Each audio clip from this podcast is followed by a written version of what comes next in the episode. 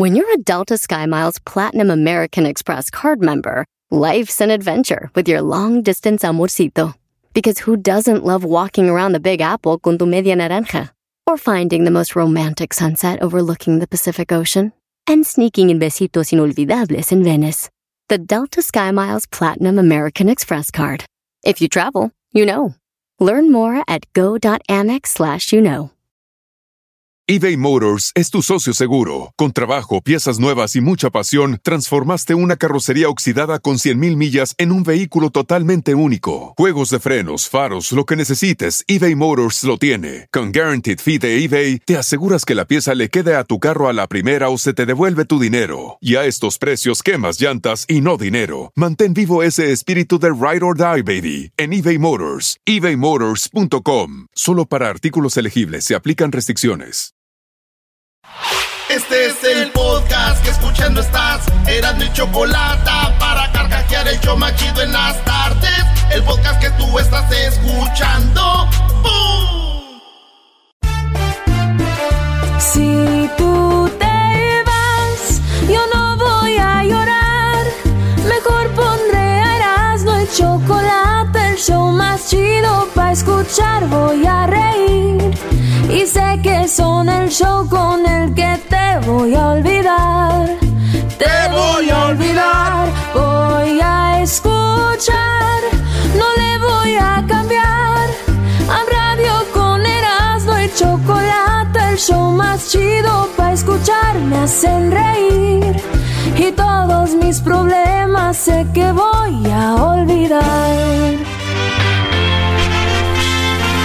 Señoras, señores, transmitiendo en vivo desde el planeta Tierra para todo el planeta Tierra, Eras de la Chocolata.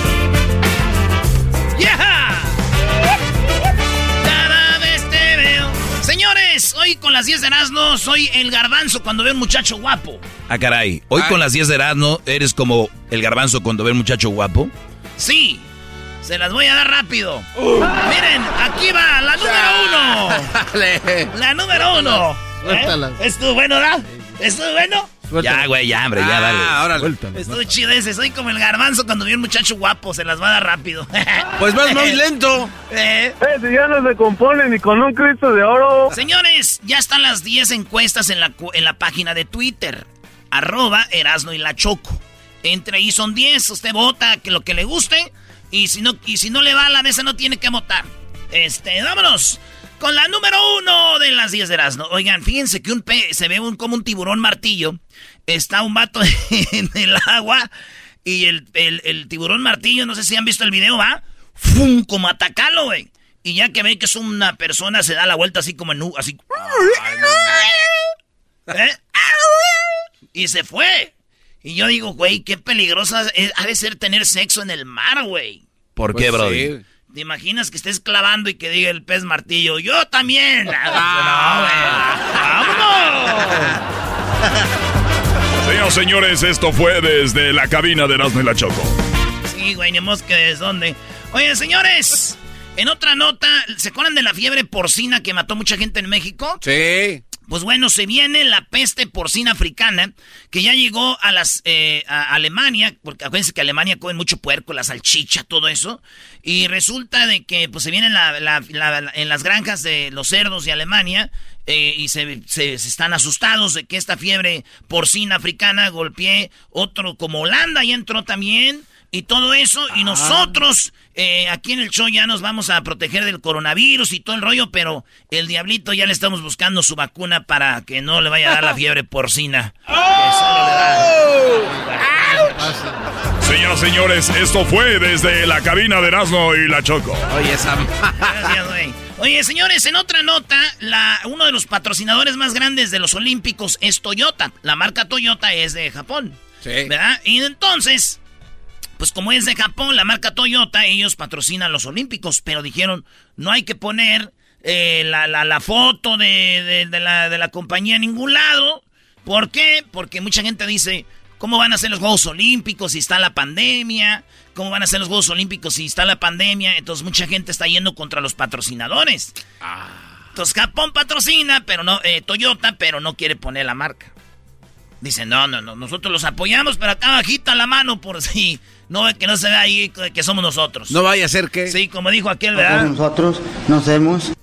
Pero digo yo, qué, qué chido eh, para los atletas que hay un patrocinador que esté ahí aunque no quiera salir. Es lo más importante, güey, ¿verdad?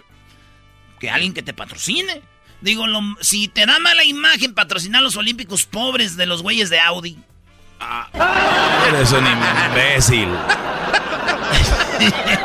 El que la entendió, que la entendió, de, dile. Señoras y señores, eso fue desde la cabina de Erasmo y la Choco.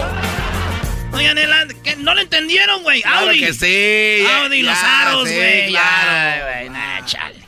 Aquel no le agarró. bueno. Señores, en la número 4, fíjense que un software espía Israel eh, se usó para rastrear terroristas. Lo pusieron, dijeron, para los terroristas, pero dijeron, oigan, pues no nomás podemos rastrear terroristas, también podemos rastrear periodistas, políticos, activistas, empresarios en todo el mundo y lo usaron. Para este, checar todo. Pues dijeron, si ya se puede, pues... Eh, acuérdense que Israel tiene uno de los programas de inteligencia más perros del mundo, güey. Es un país chiquito, pero son bien poderosos. Y luego además USA también son compas ahí. Entonces, yo me imagino, güey, cuando entraron a México con el software, güey, estos güeyes así escondidas, ¿verdad? Y que les llega un tepito, un mensaje de tepito que decía, hola, bienvenidos, mis chavos, colegas, ¿en qué les podemos ayudar? Güey, güey, espérate, esos güeyes ya nos, ya nos agarraron. ¿Qué tranza, carranza? Esto fue desde la cabina del show de Erasmo y la Choco con la aplicación Escubos. Bájala ya, baja la felicidad. Escubos. En otra nota, la número 5. Fíjense que en Twitter ya bloquean páginas como de toreros, porque los toreros pues pasan matando toros, ¿eh? ¡Ole! Y luego les clavan la espada, las bandarillas, y luego viene el picador, y luego el matador, y vienen todos a sacrificar a los pobres toros, y que doble oreja, rabo y su todo ahí andan ahí, que mátale, que ole, que bravo, y que hombre, joder, tío. Pues resulta de que Twitter dijeron, no más, en Twitter no vamos a mostrar eso que se llama placer sádico, así le dijeron, güey. No más este, enseñar eso. Eh, y, dijeron, pues no. Otros toreros dijeron, eso es censura, güey. Una cosa es que estés de acuerdo con eso, ¿no? Y otra cosa, esto ya es censura, nos están censurando. Entonces Twitter dijo, no, no queremos eh, ver eso. Y ya este, están bloqueando toreros que pongan videos y todo así, güey. Digo, si van a bloquear o censurar, ¿cuántas... Eh, así como matan a animales, ¿verdad? Sí. Este, digo, si, si, si van a censurar este, páginas o videos donde se ve cómo tratan estos animales con cuernos, yo nomás digo, no vayan a bloquearles a sus viejas sus cuentas. ¡Oh! Dale la estrella. La verdad que te pongo una vez, pone la fanfarria a este muchacho, póngale la fanfarria, señores. Gracias, gracias. Muy bueno, muy bueno. Dile a qué. Ay, no, no me gustan esas páginas donde maltratan a los animales con cuernos. Pues te van a cerrar la tuya, comadre. Cállense ustedes. Señores, la número 6. Regresando aquí en el show. Ah. Más chido. El podcast más chido. Para escuchar. Era mi la chocolata. Para escuchar. Es el show más chido. Para escuchar. Para carcajear. El podcast más chido.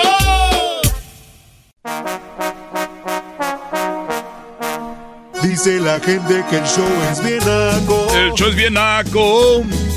Erasno, el dog y el garbanzo también. Qué chido canto para la unión. Pero los tengo yo siempre en mi radio. Y en mi radio siempre los tendré. Y en mi radio siempre los tendré. Señoras, señores, estamos eh, escuchando el show más chido, completamente gratis para toda la nación. Baja la aplicación Escubos y vive la felicidad. Bueno, vámonos con la número 6 de las 10 de Nazno. Fíjense que hablando de los olímpicos, les pusieron unas camas a los atletas para no tener sexo. Unas camas se llaman antisex. Camas antisexo. Y unos dijeron, no manches, güey. Un, atleta de, de allá de Europa se puso a brincar en la cama y dijo, miren, güeyes. ¡Sí aguanta! ¡No es cierto! ¡Sí podemos tener sexo aquí! ¡Se puede! Ah, brinca, brinca el vato, bien mamey, ¿verdad? Pues y, dicen que pues hicieron esas camas como de cartón, de plástico, como diciendo, Para que no tengan sexo aquí como si sexo nomás tuvieran acostar. Ah, es, ¿no saben? Sí, el garbanzo y ahorita creen que nomás es el- la posición de, de misionero, bro. ¿A poco hay más? Ah. ¿A poco hay No, más? No, muchachos. Entonces, eh, pues sí, sirven para todo lo que quieran, porque brinca el muchacho ahí, güey. Ahora, si ustedes no quieren que los atletas tengan sexo, simplemente pónganlos a dormir con su esposa. Ah, A la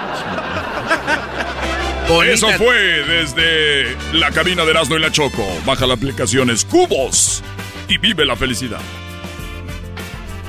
En la número Siete. 7, te pongo mi chulo bonete.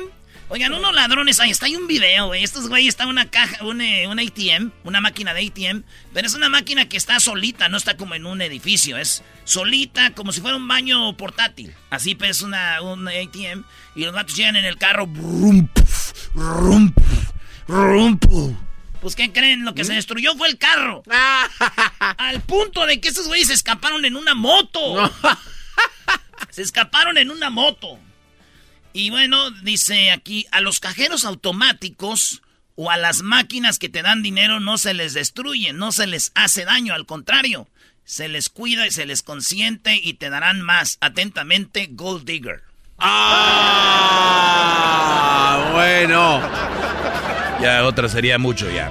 Señoras y señores, desde la cabina de Erasmo y la Choco. Nota, ustedes cuando van ahí a comprarse una hamburguesa que dicen, eh, güey, pues ¿qué nos cobraron aquí, güey? Yo nomás pedimos tres hamburguesas, güey, ¿por qué salió tanto? Señores, se van a orinar y a zurrar en los pantalones porque la hamburguesa más cara del mundo se acaba de vender y es una hamburguesa que costó cinco mil... que- eh, costó 5.964 dólares. A la ma- No estoy hablando que comprar un carro, es una hamburguesa. ¿Qué tiene la hamburguesa? Pues no está tan mal. Carne guayú japonesa, caviar beluga, pan cubierto con láminas de oro, cangrejo real de Alaska y trufa blanca, maestro. No. No, pues sí, se oye bien, pero cinco mil. 5.900. La compró un vato y él dijo que él quería, el que la armó y el que la compró le hicieron para hacer donaciones a los cocineros y resta- Ah. restaurantes que no tienen ahorita por lo de coronavirus que les ha ido mal. Sí, sí. Va a hacer donaciones, pero eso costó la hamburguesa y se ve bien perrona. Yo sí le mordería. O sea, una mordidilla ahí, güey. ¡Ay! 100 dólares. No, güey, ¿Me- más. ¿Más de cinco mil? Pero yo le doy mordidas chiquitas, ¿no? Como Ah, estos. cepillizquitos. Sí, güey. Y entonces, eso es lo que costó la hamburguesa. Es, dicen que es un récord. 5.964 dólares. Oye, güey, pero es una payasada. Ya te costó, le hubieran puesto cinco mil o seis mil. ¿Para qué? Cinco mil novecientos sesenta y cuatro. Sí, porque el ajonjolí estaba como caro. El ajonjolí, güey, tiene que todo, todo tiene que ir. Ay, ay, ay. ¿Y cuál es el punto ahí? El punto aquí es que quiere decir que si me como una hamburguesa tan cara, de casi 6 mil dólares, cuando yo vaya al baño a zurrar y me aviente una caquita, va a ser la caquita más cara del mundo. Ahí se va a decir tu mamá, ¿qué quieres que estoy haciendo dinero? Sí. ¿Qué crees que yo susurro dinero o qué? Yes, mom. You do. Ay, ma, échame, mamá, bañame así. Señores, eh, me faltan dos. Y la número nueve habla de un... eh, detectaron ya el primer caso en Texas de la viruela del mono. La viruela del mono este, viene siendo como un virus eh, muy, muy fuerte. ¿Se acuerdan de la viruela normal de que salían muchos Sí. granitos? Bueno, ¿de qué se trata la enfermedad? Pues el CDC eh, ha descrito que es que se causa este mal. Además, están eh, rastreando a otros posibles contagiados en este virus que pudo haber sido importado desde Nigeria. Desde Nigeria este virus que llegó a Texas y hay una persona ya con la viruela del mono. No manches. La pizza viene de Italia, hot dogs vienen de Alemania, los burritos vienen de México, la pasta viene de Italia, las hamburguesas vienen de Hamburgo, Alemania, eh, el COVID viene de China. Oigan, ya hagan algo aquí, aunque sea un virus. Aunque sea un virus. Estamos quedando atrás, maldita Aunque sea sea. un virus. ¿Cuál potencia mundial? Señoras y señores, vamos por la última. Bueno, de la última, tú, Bazuki, dicen que aquí Jennifer, ay, pobrecita, güey. Jennifer López, unos eh, eh, cama- pues es paparazzis, güey, la siguieron Y le tomaron una foto cuando iba caminando y sí se veía muy desgastadita. La, agarraron así que como es. Eh, sus piernitas muy guangas, muy... Pues no se ve, maestro, nada acá chido. No, además muchas en videos y muchas cosas usan dobles para, para bailes y videos y todo ese rollo. Digo, Jennifer López nada como se vea le va a quitar su talento y lo trabajadora que es. Pero esa foto sí la dejaron mal parada, Brody. Pues sí, pero pues ahí va la J-Lo con su C muy madreada. Es la quería buscarle una palabra, pues es muy madreada. Pero J-Lo sí tiene razón.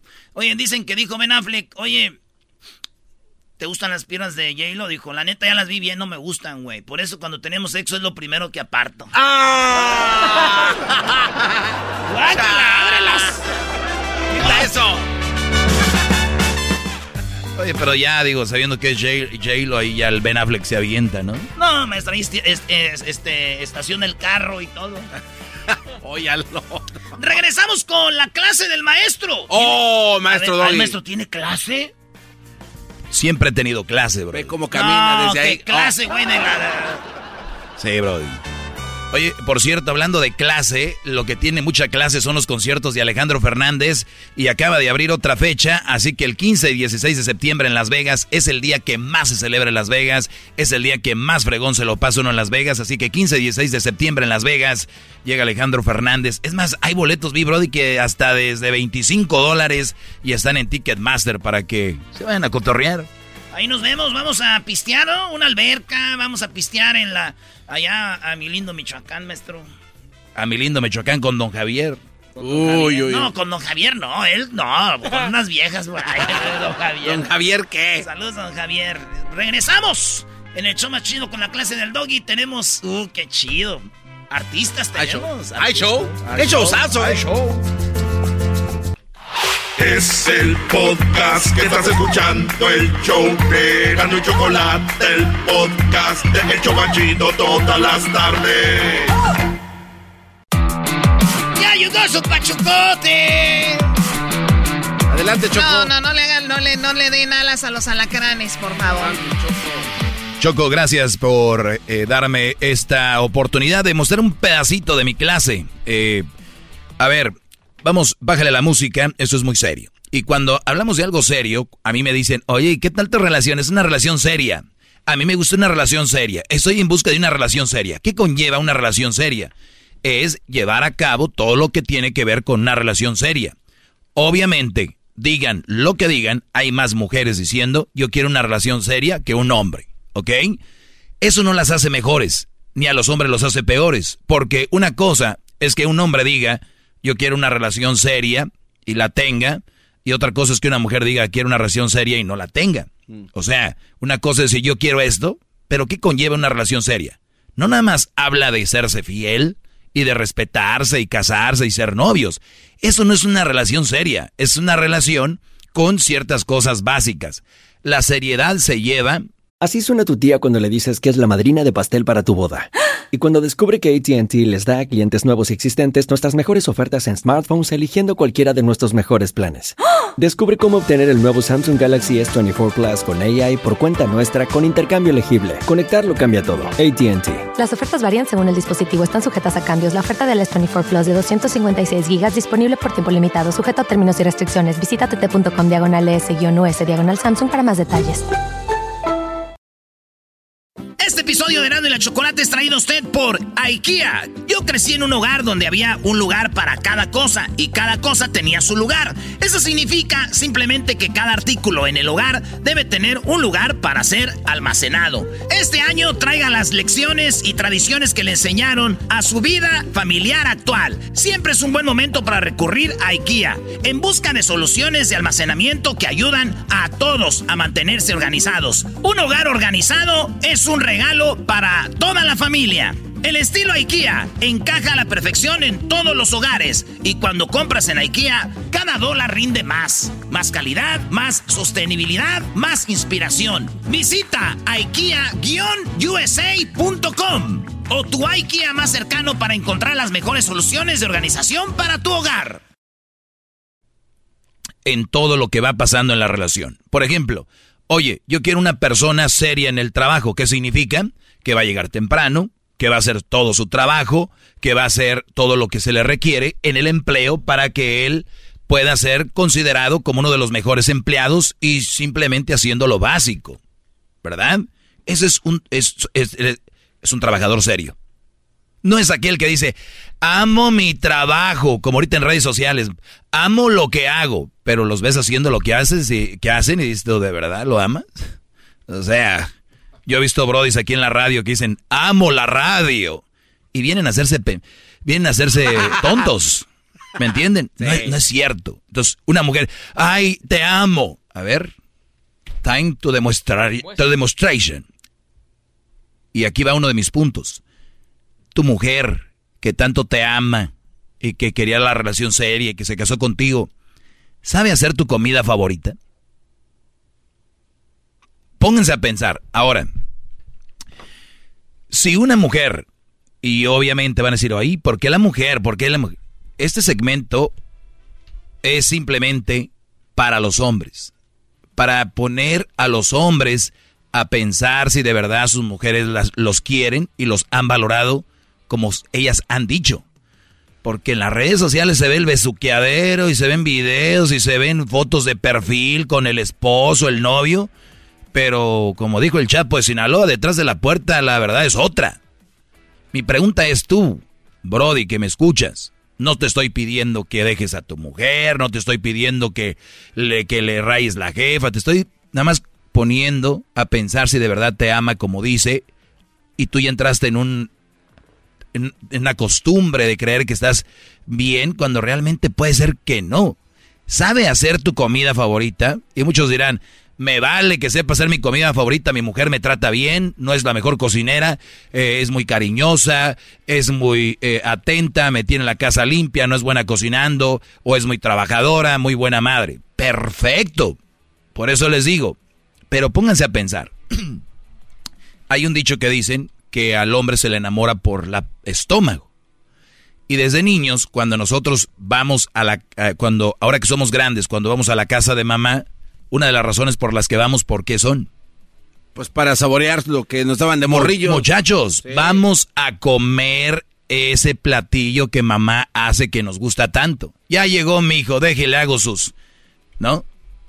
Su carne en su jugo, déjele hago su tlacoyo, déjele hago su, su pozole, su menudo, sus enchiladas, eh, su comida favorita.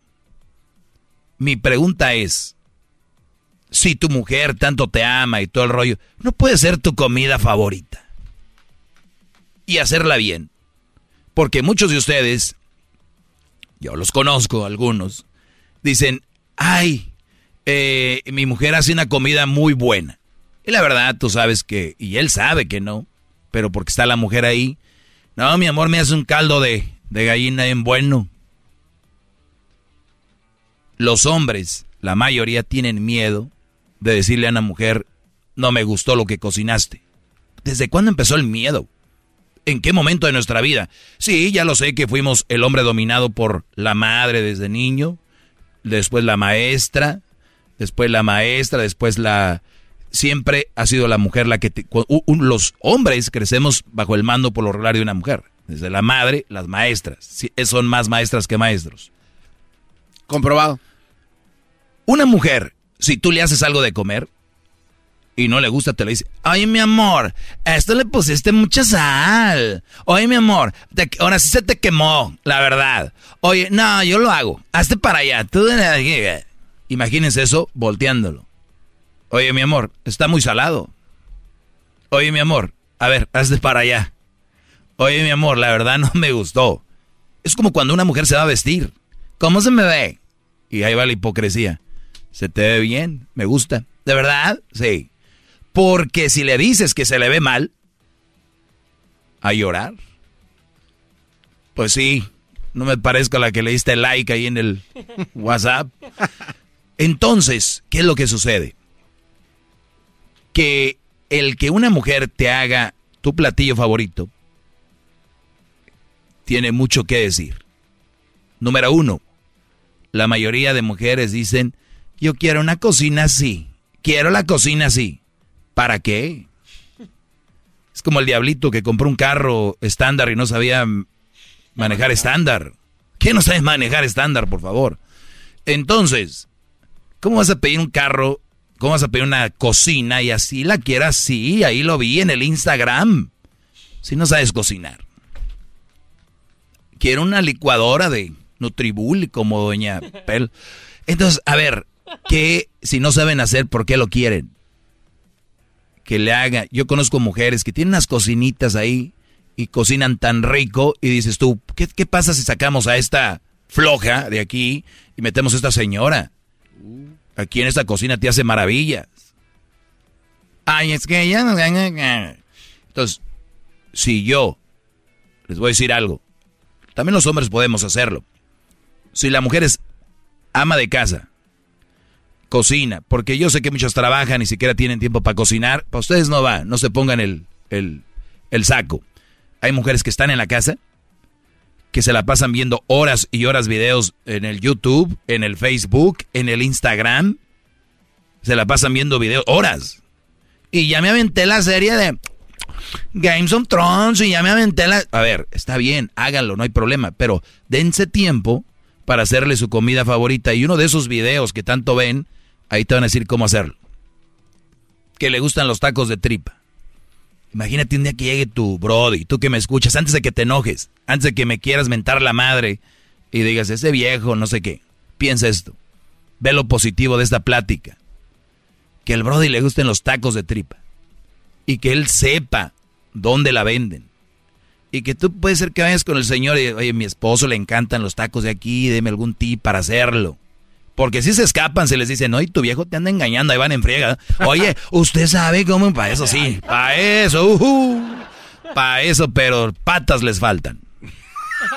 Les faltan este, maneras de llegar a buscarle. Fíjate, hay, hay qué pena ir a decirle al señor que, que cómo se hace la tripa y todo. Oye, este, tu esposo anda con el, la hija del, de los tacos. Oiga, señor, ¿dónde está su hija? Ahí no hay nada de, nada de vergüenza. ¿Cómo se hace la tripa? ¿Cómo hay que lavarla bien lavadita? ¿Le gustan doraditas? ¿Qué tipo de aceite usa? Como hay miles de videos.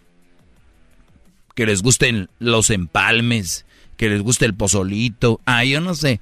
Imagínense, dejen el orgullo. Oiga, señora. Ay, ¿y esta qué quedará? oiga, señora, yo sé que a su hijo le encanta el pozole que usted hace, estoy tratando de hacérselo. ¿Cómo? ¿Eh? Esmero. Esmero. Pero no.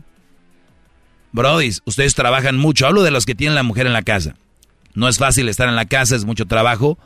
Pero entre ese trabajo debería estar hacer la comida favorita de su esposo. Las nuevas generaciones de niños ya ni siquiera tienen una comida favorita de su mamá, ¿eh? Porque las mamás ya no están ahí. Ah. Ya los nuevos niños ya es, oye, ¿qué te gusta que cocina tu mamá? Ah, ah, si bien les va, uh, omelette, le salen muy buenos los omelettes a mi mamá. Un omelette lo hago con los ojos cerrados y con las patas. Se está acabando, señores. Lo simple, lo básico. Si es una mujer ama de casa, debería de saber cómo hacer tu comida favorita. ¿No sabe hacerla? Sigue trabajando duro para tu mujer. Regresamos, señores. El podcast de no hecho Chocolata. El más chido para escuchar. El podcast de no hecho Chocolata. A toda hora y en cualquier lugar.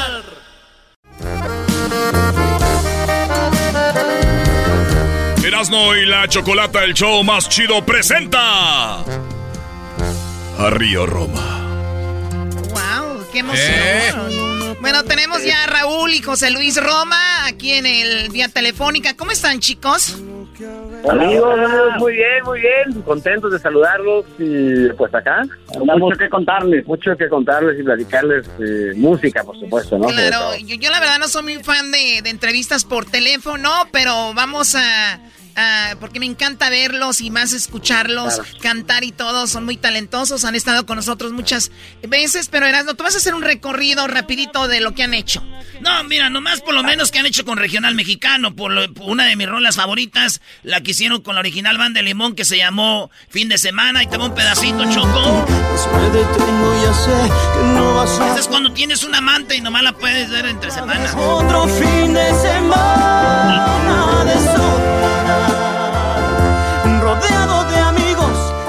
que muchos amigos, Choco, y luego tú solo ahí todos para la foto, bien emocionado y nada. Pero esa también con la víctima, eh, la de yo te prefiero a ti.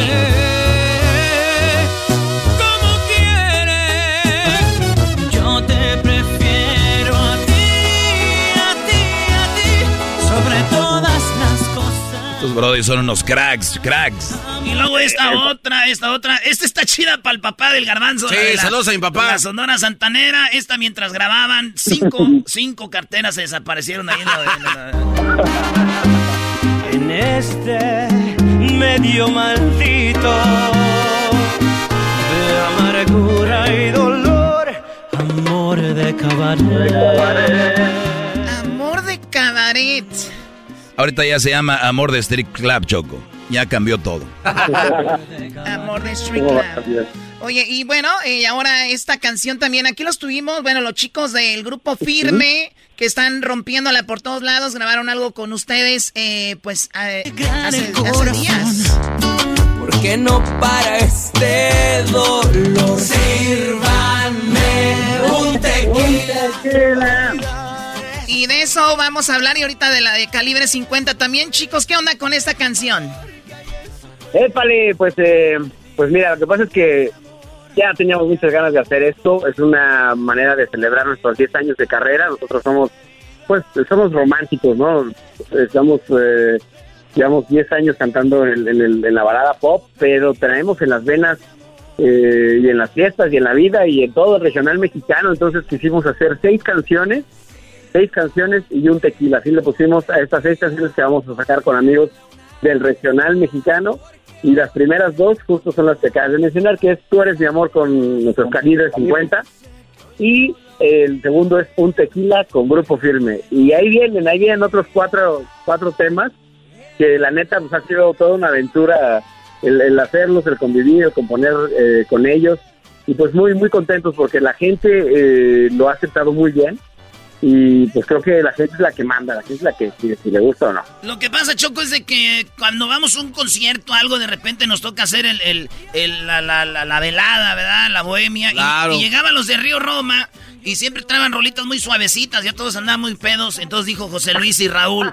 miren, no nos vamos a quedar atrás. Cuando estemos pisteando, te malas de nosotros, por eso están haciendo esto, Choco. Ah, esa es la razón. ¿Es la razón? La neta sí es la razón, ¿eh? O sea, o sea, porque digo, siempre seremos baladistas, ¿no? La verdad que también eso lo tenemos claro y, y pues bendito Dios es lo que nos ha pues dado a conocer eh, hasta Argentina y hasta Tokio hemos ido a cantar, etcétera, pero hay una parte ahí de, de pues de, rolas un poquito más más desmadrositas, más más de fiesta, más más de, más de tequila que la, gente, por ejemplo, no sabe que somos súper tequileros, ¿no? No no lo sabe. Entonces, eh, bueno, vamos a sacar esta parte justo para que en los conciertos también llegue el momento regional mexicano, se acerque la tuba y se ponga acá más enjundiosa la cosa porque nos encanta, nos encanta, nos encanta. Pero es una, una gran idea, chicos, porque aparte, obviamente son mexicanos, no es como que, uy, quieren nada más porque sí, y les encanta, obviamente, el baile, y de repente ya estando en un concierto, y ya con un traguito, y luego unas canciones baladas que te lleguen, sacas una canción así, olvídate. Pero acá tienen otra con calibre 50 que se llama Tú eres mi amor. Ni dejar de amarte aunque me lo es que ya lo decidí, a donde sea si es por ti. Es que encontrarte me cambió la vida, por eso con la vida te quiero pagar. Es que no sabes qué bonito es verte. Todos los días y encontrarme otra mitad. Encontrarte me cambió la vida a ti una y mil veces más. Y si pudiera comenzar de Raúl y José Luis. ¿Esta canción quién la escribió? José Luis, José, hola Raúl. Este,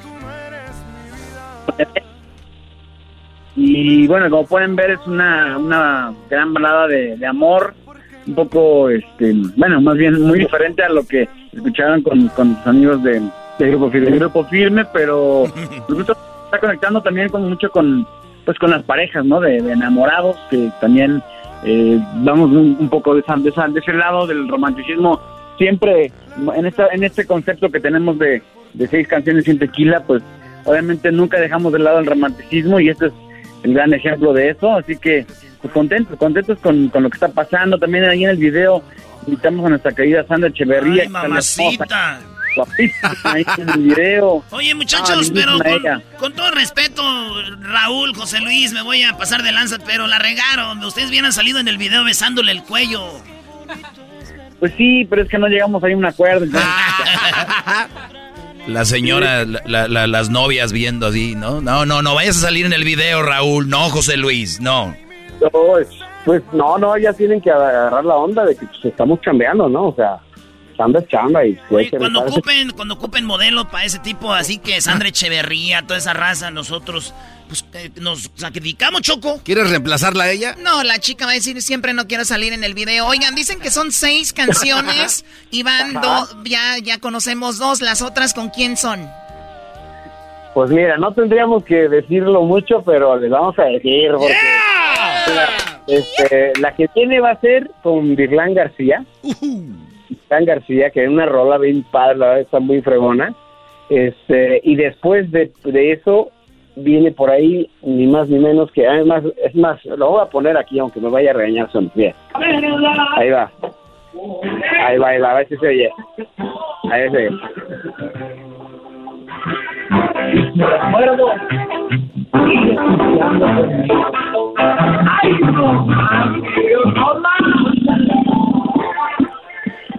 No, se oyó muy bien. ¿Quién era?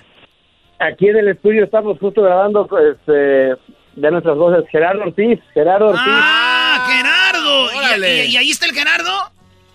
Eh, no, no, no. Él, está- él nos mandó las voces y ahora vamos a grabar nosotros nuestras. Ah, mira. ¡Ay, Bueno, no ahí más! de primicia, que como ven. Oye, Muy qué bueno, Gerardo bien. Ortiz y. Irlán García. Oye, a ver, ¿cómo se llama el título? Para ver si les, si sé, a ver si adivino de qué se trata la rola. A ver, la de Mirlán, ¿cómo se llama? La de Deslan se llama Fue un placer amarte. Uy, uy, uy, y, y todo se acabó, Sí. cada quien por su lado, mi amor, pero fue un placer amarte. Ojalá que en otra vida nos volvamos a encontrar. ¿O me equivoco? Eh, pues más o menos, sí. No, sí. güey, no, no, no, no, díganle la verdad que no. Eh, díganle que no, que no les dé pena. Oiga, y que quiera otra vez placer, ¿no? Ah, bueno. El recalentado. o sea, es que la, la tienen que oír, la tienen que oír, pero la neta está fregona esa rola también y la de y la de Gerardo este todavía el nombre no está bien definido porque es que estamos viendo una cosa al final pero la neta está, fregona está fregona. Muy bien, chicos, pues ya eh, millones y millones de vistas en, la, en, en lo que es las redes sociales, también obviamente en las plataformas de música, Raúl y José Luis Roma, aquí en el show de la chocolata, y bueno, pues eh, escuchen la música, música muy padre, y que es lo que nos da al final del día manejando a casa, de repente ahí en casa, la música siempre será gran parte de nuestra vida y las letras también, así que les agradecemos chicos y mucho éxito. No, hombre, nosotros a ustedes y ojalá que la próxima nos vemos ahí en cabina, se les quiere y pues un abrazo fuerte acá desde México, desde, desde Coyoacán, México, que se les quiere. Eh, Que nos veamos pronto. Se, se traen un tequilita ahí, se traen un tequilita chido y aquí para cantar esa rola choco así. Bueno, Río Roma, chicos muy talentosos. ¿Con qué regresamos?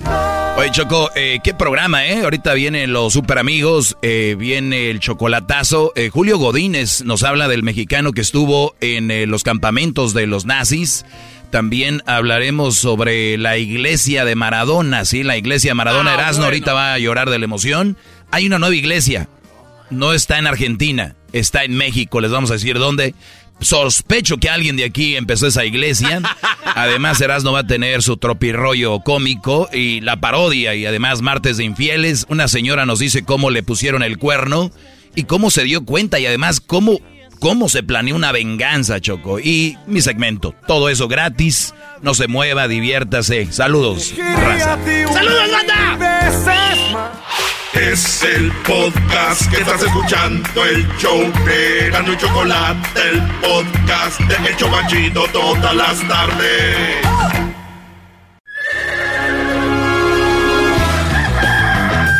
Señoras y señores, ya están aquí para el hecho más chido de las tardes.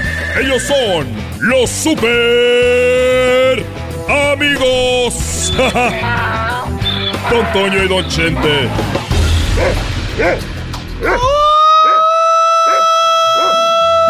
Ay, queridos hermanos, les saluda el más rorro de Zacatecas.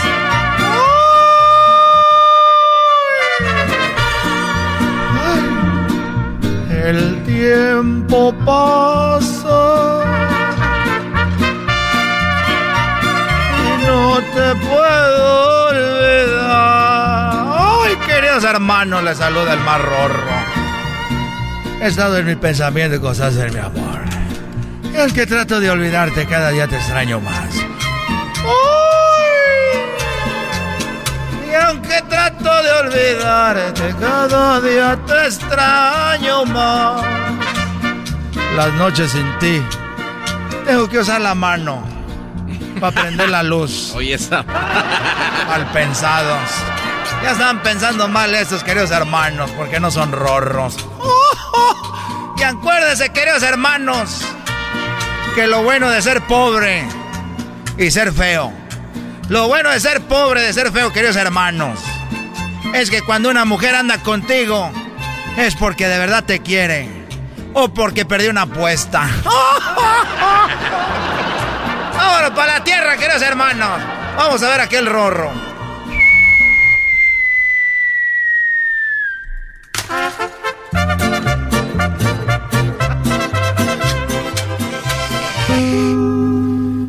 Oye, me cambiaron la canción. El otro día estaba yo eh, con... Déjate saludo primero. No importa, querido hermano. A ver, platícame. El otro día eh, no ve los videos que andan ahí rondando de Lalo Mora besando a todas las mujeres. Ay, ese es un desgraciado, querido hermano. Ese sí es muy rorro. Ese, ese, ese Lalo Mora, querido hermano. Besa a todas las mujeres. Bueno, el otro día lo vi y, y- y estábamos ahí después de una borrachera y, no había mujeres. Y, y nos quedamos viendo después de tres minutos. Y, y yo le dije, bueno, pues no hay mujeres. Déjame y te agarro una chichi. ¿Y qué te dijo el querido hermano? Él me dijo, ¡Ven, bésame! ahí acabamos trenzados los dos. Oye, querido hermano, ¿qué pasó con tu trabajador? Oye, bueno, eh, mi trabajador que se llama eh, Gonzalo Aguirre. Eh, Gonzalo Aguirre me ha hecho muchos trabajos ahí en el rancho. Y él empezó a hacer mi arena.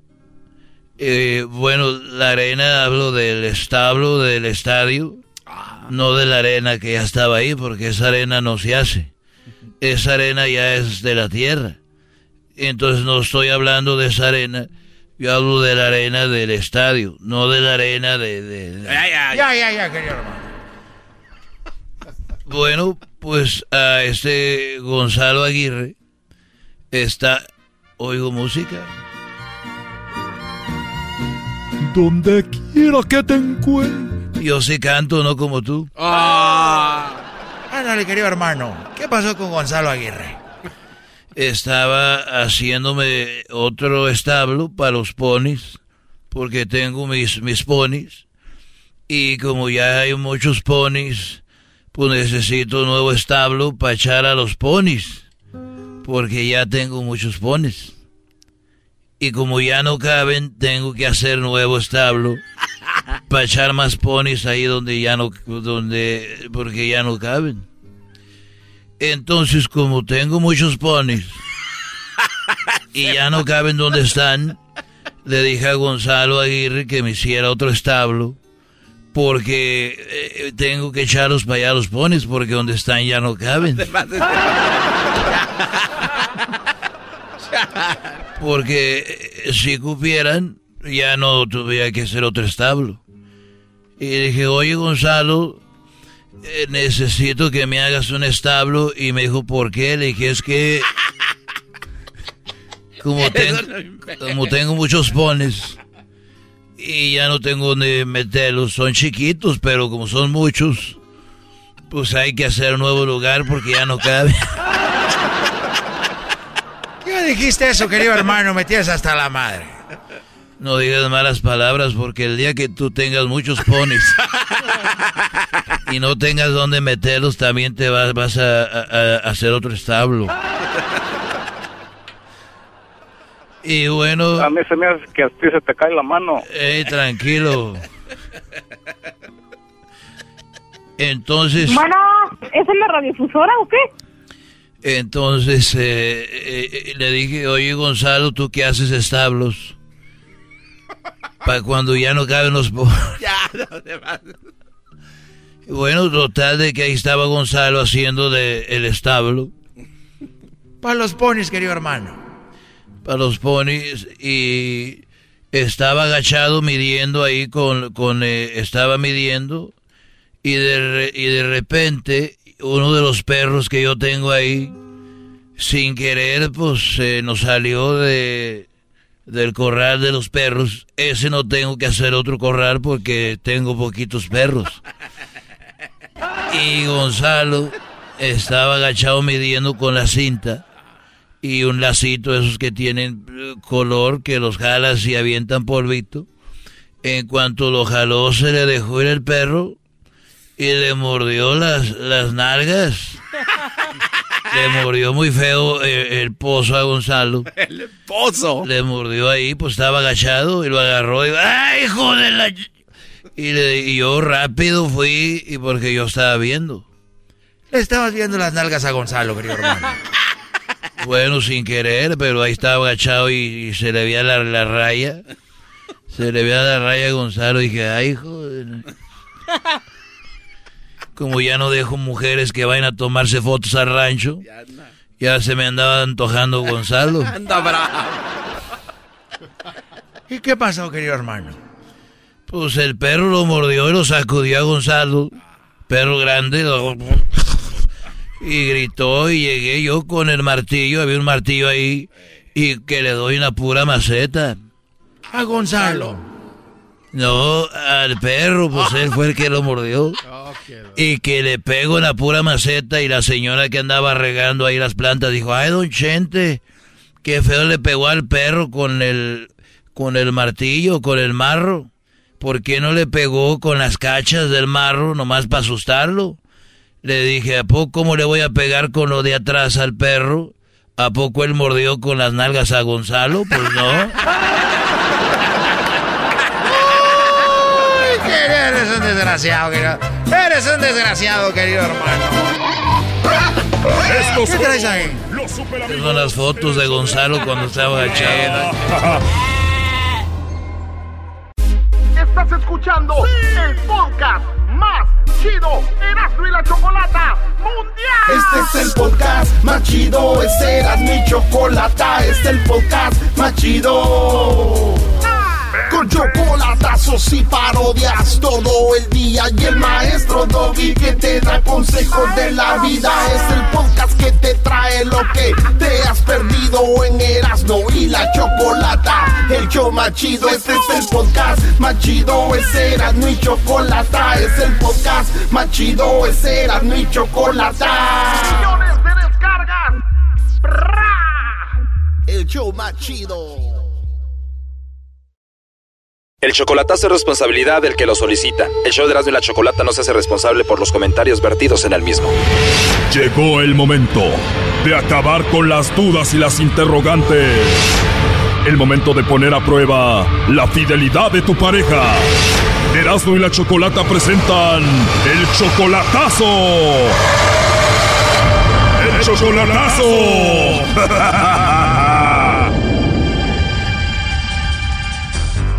Muy bien, nos vamos con el chocolatazo a Chihuahua y tenemos a Ashley. Ashley, ¿cómo estás? Bien, ¿y usted? Bien, gracias, Ashley. A ver, le vamos a hacer el chocolatazo a tu esposo José. Él está en Chihuahua, ¿verdad? Sí. ¿Por qué le vas a hacer el chocolatazo a tu esposo José, Ashley? Porque siento que está muy distan...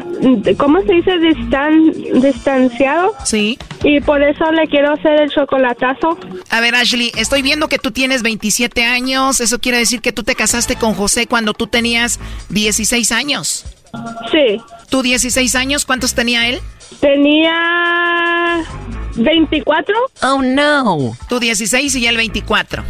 Sí. Tienen 11 años de casados. Tú estás en Estados Unidos. Él está en México. Tiene dos años que no lo ves en persona. Sí. ¿Por qué ella tiene dos años sin verse en persona y él está en México y tú en Estados Unidos? Porque um, se fue. ¿Simplemente porque se fue o lo deportaron? Sí. Ah, él fue deportado. Sí. Esa es la razón por la que él está en México y tienen dos años sin verse. Ahora tú solamente tienes 27 años, Ashley. Te escuchas muy joven, una niña guapa, me imagino. ¿Tú has tenido oportunidad con otro hombre? ¿Hay chicos que te han tirado el rollo a ti? Sí. ¿Y te ha pasado por la mente, Ashley, de decir, bueno, estoy muy joven, 27 años, eh, mi esposo está en México, yo estoy aquí sola y pues me gustaría conocer a alguien más? Sí. Oh, no. ¿En serio? ¿Y tú crees que él se está portando bien en Chihuahua mientras tú estás sola en Estados Unidos? Um, la, pues a lo mejor sí, yo digo que sí. A lo mejor sí se está portando bien tu esposo José y entonces está, dices, muy distante contigo. ¿En qué forma?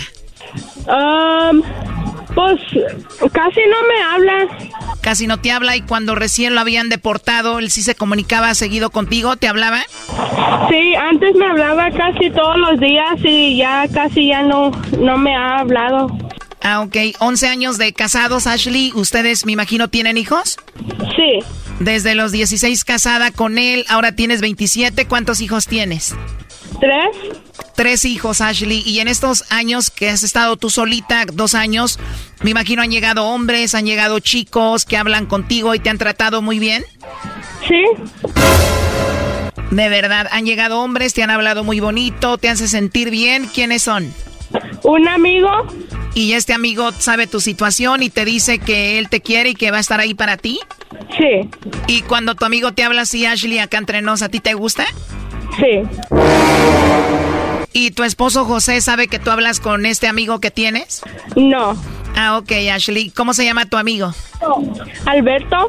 Bueno, pues vamos a hacerle el chocolatazo a tu esposo José. Vamos a ver si te manda los chocolates a ti o a alguien más. Y si no, pues ya tienes ahí una buena opción en Alberto, ¿no? Sí. Oye, pero para que Alberto te hable bonito y te diga todo eso, me imagino que tú ya has salido con él. Sí, unas dos veces. O ya has salido con él un par de veces y te toma de la mano y todo. Sí. Oh, no. Bueno, pues no se diga más. Vamos a llamarle a tu esposo José y a ver si te manda los chocolates a ti, eh, Ashley. Ok. Si no, yo le cuido a los tres niños, Choco. Shh, cállate. Bueno. Bueno, ¿puedo hablar con José? Sí, soy yo. Ah, hola, José, ¿cómo estás? Bien, bien. Qué bueno, José. Bueno, mira, te llamo de una compañía de chocolates, José. Tenemos una promoción. Le mandamos unos chocolates totalmente gratis a alguna persona especial que tú tengas. Solo queremos darlos a conocer. Solamente es una promoción, es gratis y pues sería una buena, un buen detalle de tu parte para alguien especial que tú tengas. ¿Tú tienes a alguien por ahí a quien te gustaría que se los enviemos? ¿Y los mandan a qué parte? A cualquier parte donde tú nos digas. Los chocolates llegan de dos a tres días y vienen en forma de corazón, eh, José. ¿Aquí en México? Sí, claro, cualquier parte de la República, José. ¿Tú tienes a alguien especial por ahí?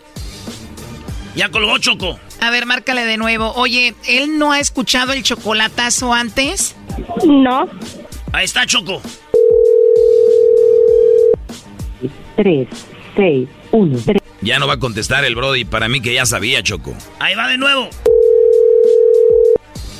3, 6, 1. Sí, ya no nos va a contestar. ¿A qué se dedica él, Ashley? Trabaja en una construcción. Ah, ok. A ver, va ahí de nuevo. 3, 6, 1, 3. Creo como que sospechó algo. No creo que ya nos vaya a contestar, Ashley. Ok. Sí, pues ni modo. ¿O él tiene otro número? Um, no. No tiene. No. Bueno, entonces el que escuchamos ahorita es José, tu esposo, pero dices que también ha salido con Alberto ahí donde tú vives. ¿Él vive donde tú vives? Sí.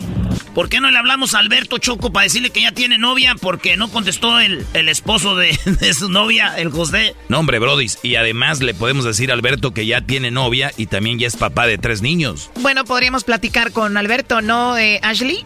Um, ahorita no tiene teléfono. No tiene teléfono. ¿Por qué no trabaja? Sí, pero ahorita no tiene servicio. Ah, ok, Ashley. Tú tienes 27 años, tu esposo José tiene 34. ¿Cuántos años tiene aquí Alberto? Tiene 29. 29. Y entonces Alberto, cuando tú sales con él, te trata muy bien. Sí. Y cuando está hablando así serio contigo, ¿qué es lo que te dice? Pues que me quiere. Ah, ok. Y entonces te habla bonito. Y sí, me dice cosas bonitas. Él sabe que tienes tres hijos, habla bien con los niños, ¿los conoce? Sí. ¿Ha estado con ellos, ha jugado con ellos? Sí. ¿Y tú vives solita o con tu familia, tu mamá, con quién? Con mi familia. Ellos saben que tienes a tu esposo José en México, pero ¿qué dicen de Alberto cuando lo ven por ahí? Um, que es muy lindo. Pues más vale que lo vean bien Alberto Choco porque es el que va a sacar adelante a esos tres niños. Oye Ashley, ¿y tu familia quién quiere más? ¿A tu esposo José o a este que ya viene siendo como tu novio, el Alberto? Um, pues ahorita yo digo que Alberto. Oh no. O sea que tu familia no ve muy bien a tu esposo José. Um, pues ahorita como se fue y ya casi no me ha hablado, um, no. Entonces la familia también se está encariñando con Alberto. Sí. ¿Alberto es trabajador? Sí. Entonces si José sigue así de distante contigo, igual como hasta ahora, entonces tú vas a tomar una decisión. ¿Cuál va a ser? Um, pues Alberto. O sea, te olvidarías de él y tú te quedarías con Alberto. Sí. Oh no. Ahí está marcando otra vez, Choco.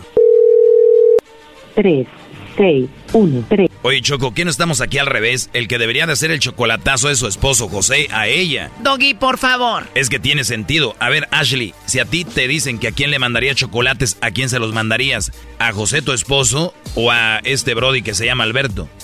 Pues a la, um, a la mejor a José porque yo pues todavía lo quiero como porque tengo los, los hijos con él, pero yo digo que a José. Ya lo ves, se los mandaría a José. Sí, se los mandaría a José, pero porque tiene los tres niños. Pero si no tuvieras los tres hijos con José, ¿a quién le mandaría los chocolates?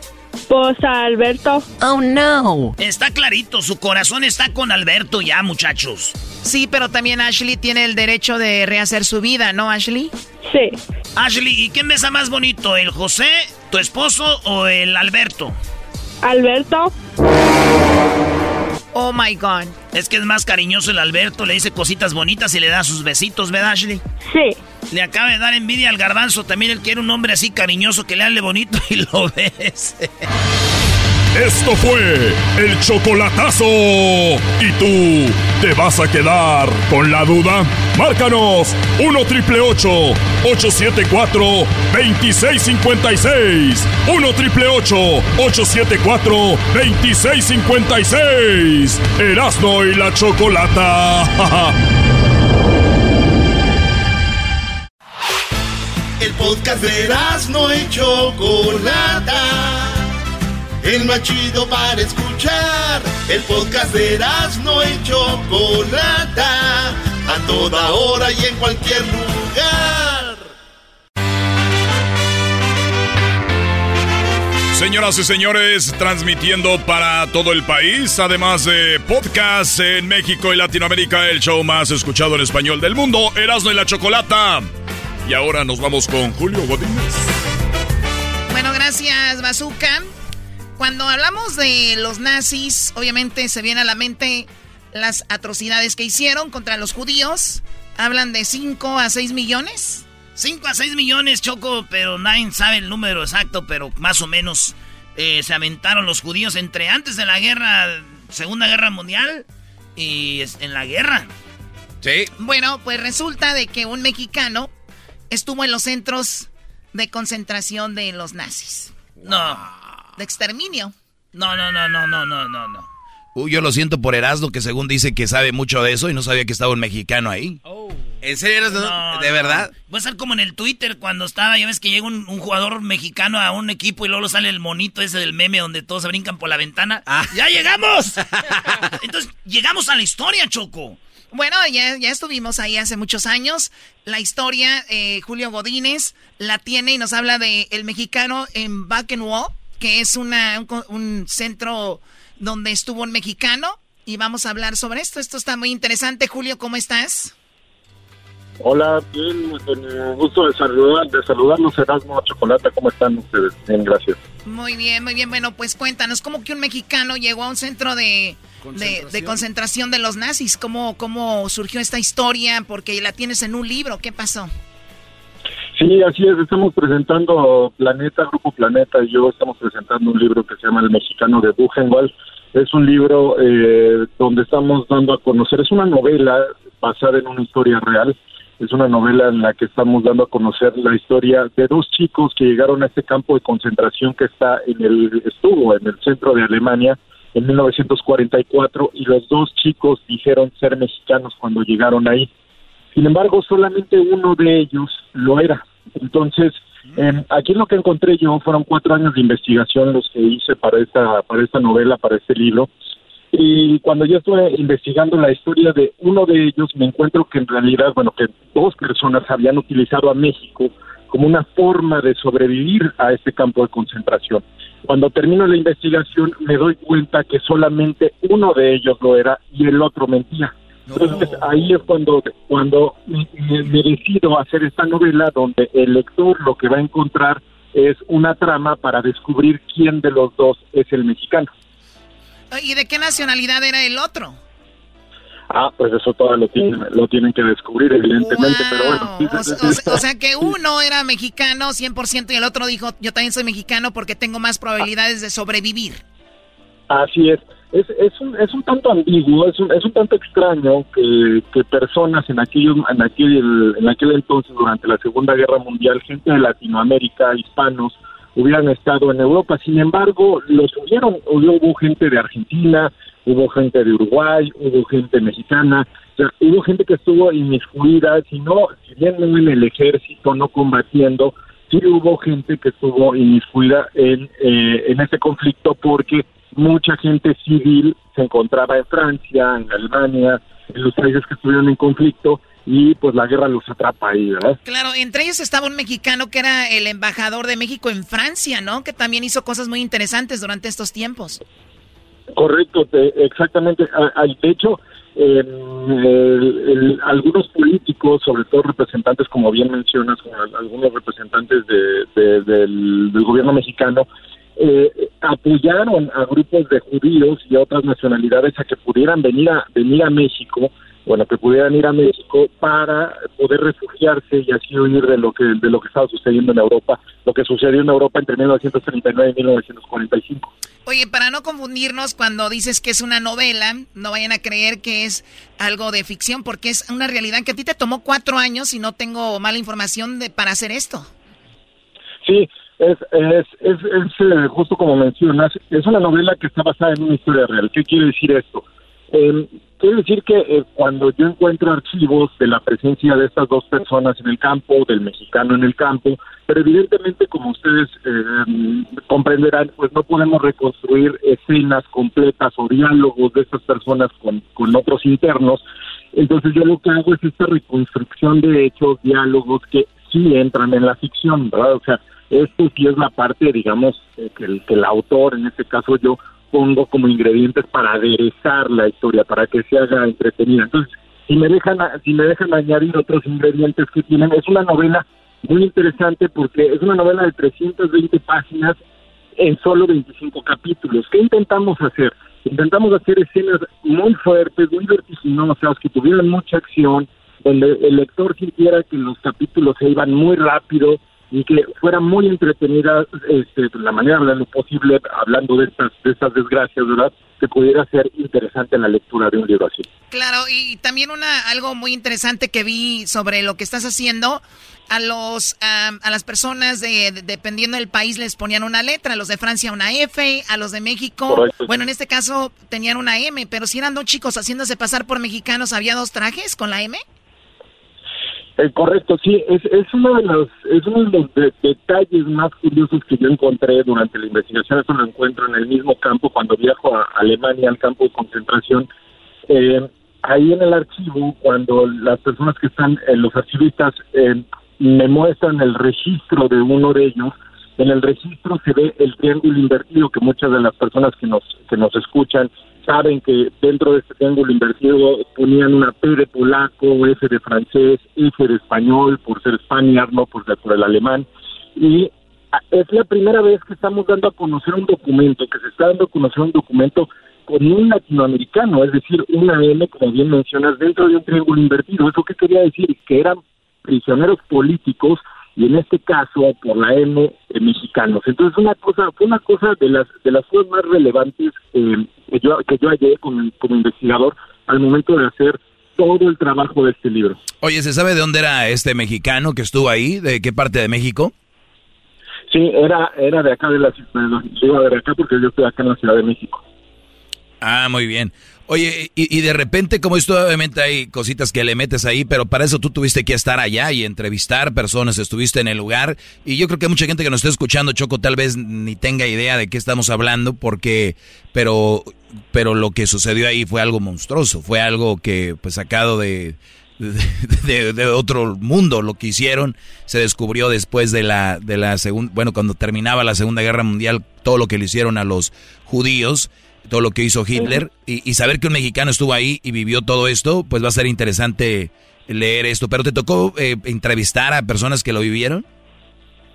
Eh, fíjate que es interesante, es una buena pregunta, Erasmo. Eh, hay dos formas ahora de, de trabajar este tema, porque evidentemente el tiempo está, pues, ha hecho lo suyo, ¿no? Es, es decir, el- muchos de los que estuvieron eh, internos en este campo, los que todavía sobreviven eran niños, o sea, había niños en este campo de Buchenwald eh, y todavía sobreviven. Sin embargo, yo no pude platicar con ellos, pero sí logro platicar con un familiar en particular, con el hijo de uno de los personajes del libro, con quien puedo encontrarme en 2017 en el puerto de Marsella. Ahí en el puerto de Marsella converso con él, pero básicamente para lo que converso con él es para perfilar a su a su padre. Yo- quería saber quién era su padre. Entonces, pude conversar con él, él me habló de quién era su papá, pero como comprenderán y bien, bien dices tú, son, son capítulos muchas veces de la vida de las personas que estuvieron ahí, que la gente no habla de ello. Entonces, ¿en qué me basé? Básicamente estuve trabajando sobre textos que se escribieron de este campo. Entonces, si me dejas, si me dejas compartir algunos, solamente algunos de estos, de los datos muy interesantes de este campo, que lo hacían muy particular, el primero es que tenía un zoológico, un campo de concentración con un zoológico. Solo, entonces, imaginemos lo que es para un escritor tener un, un ambiente así, ¿no? Pues ya, ya se imaginarán que es, es, eh, es, es muy rico en, en- en lo que se puede decir para alguien escribir en algo así. Luego tienes un personaje, el, el comandante del campo, quien estaba eh, como director del campo, su esposa era una persona que tenía preferencia por las pieles tatuadas. Entonces esta mujer gustaba de desollar a los presos que tenían tatuajes. Por entonces no era tan común una persona tatuada.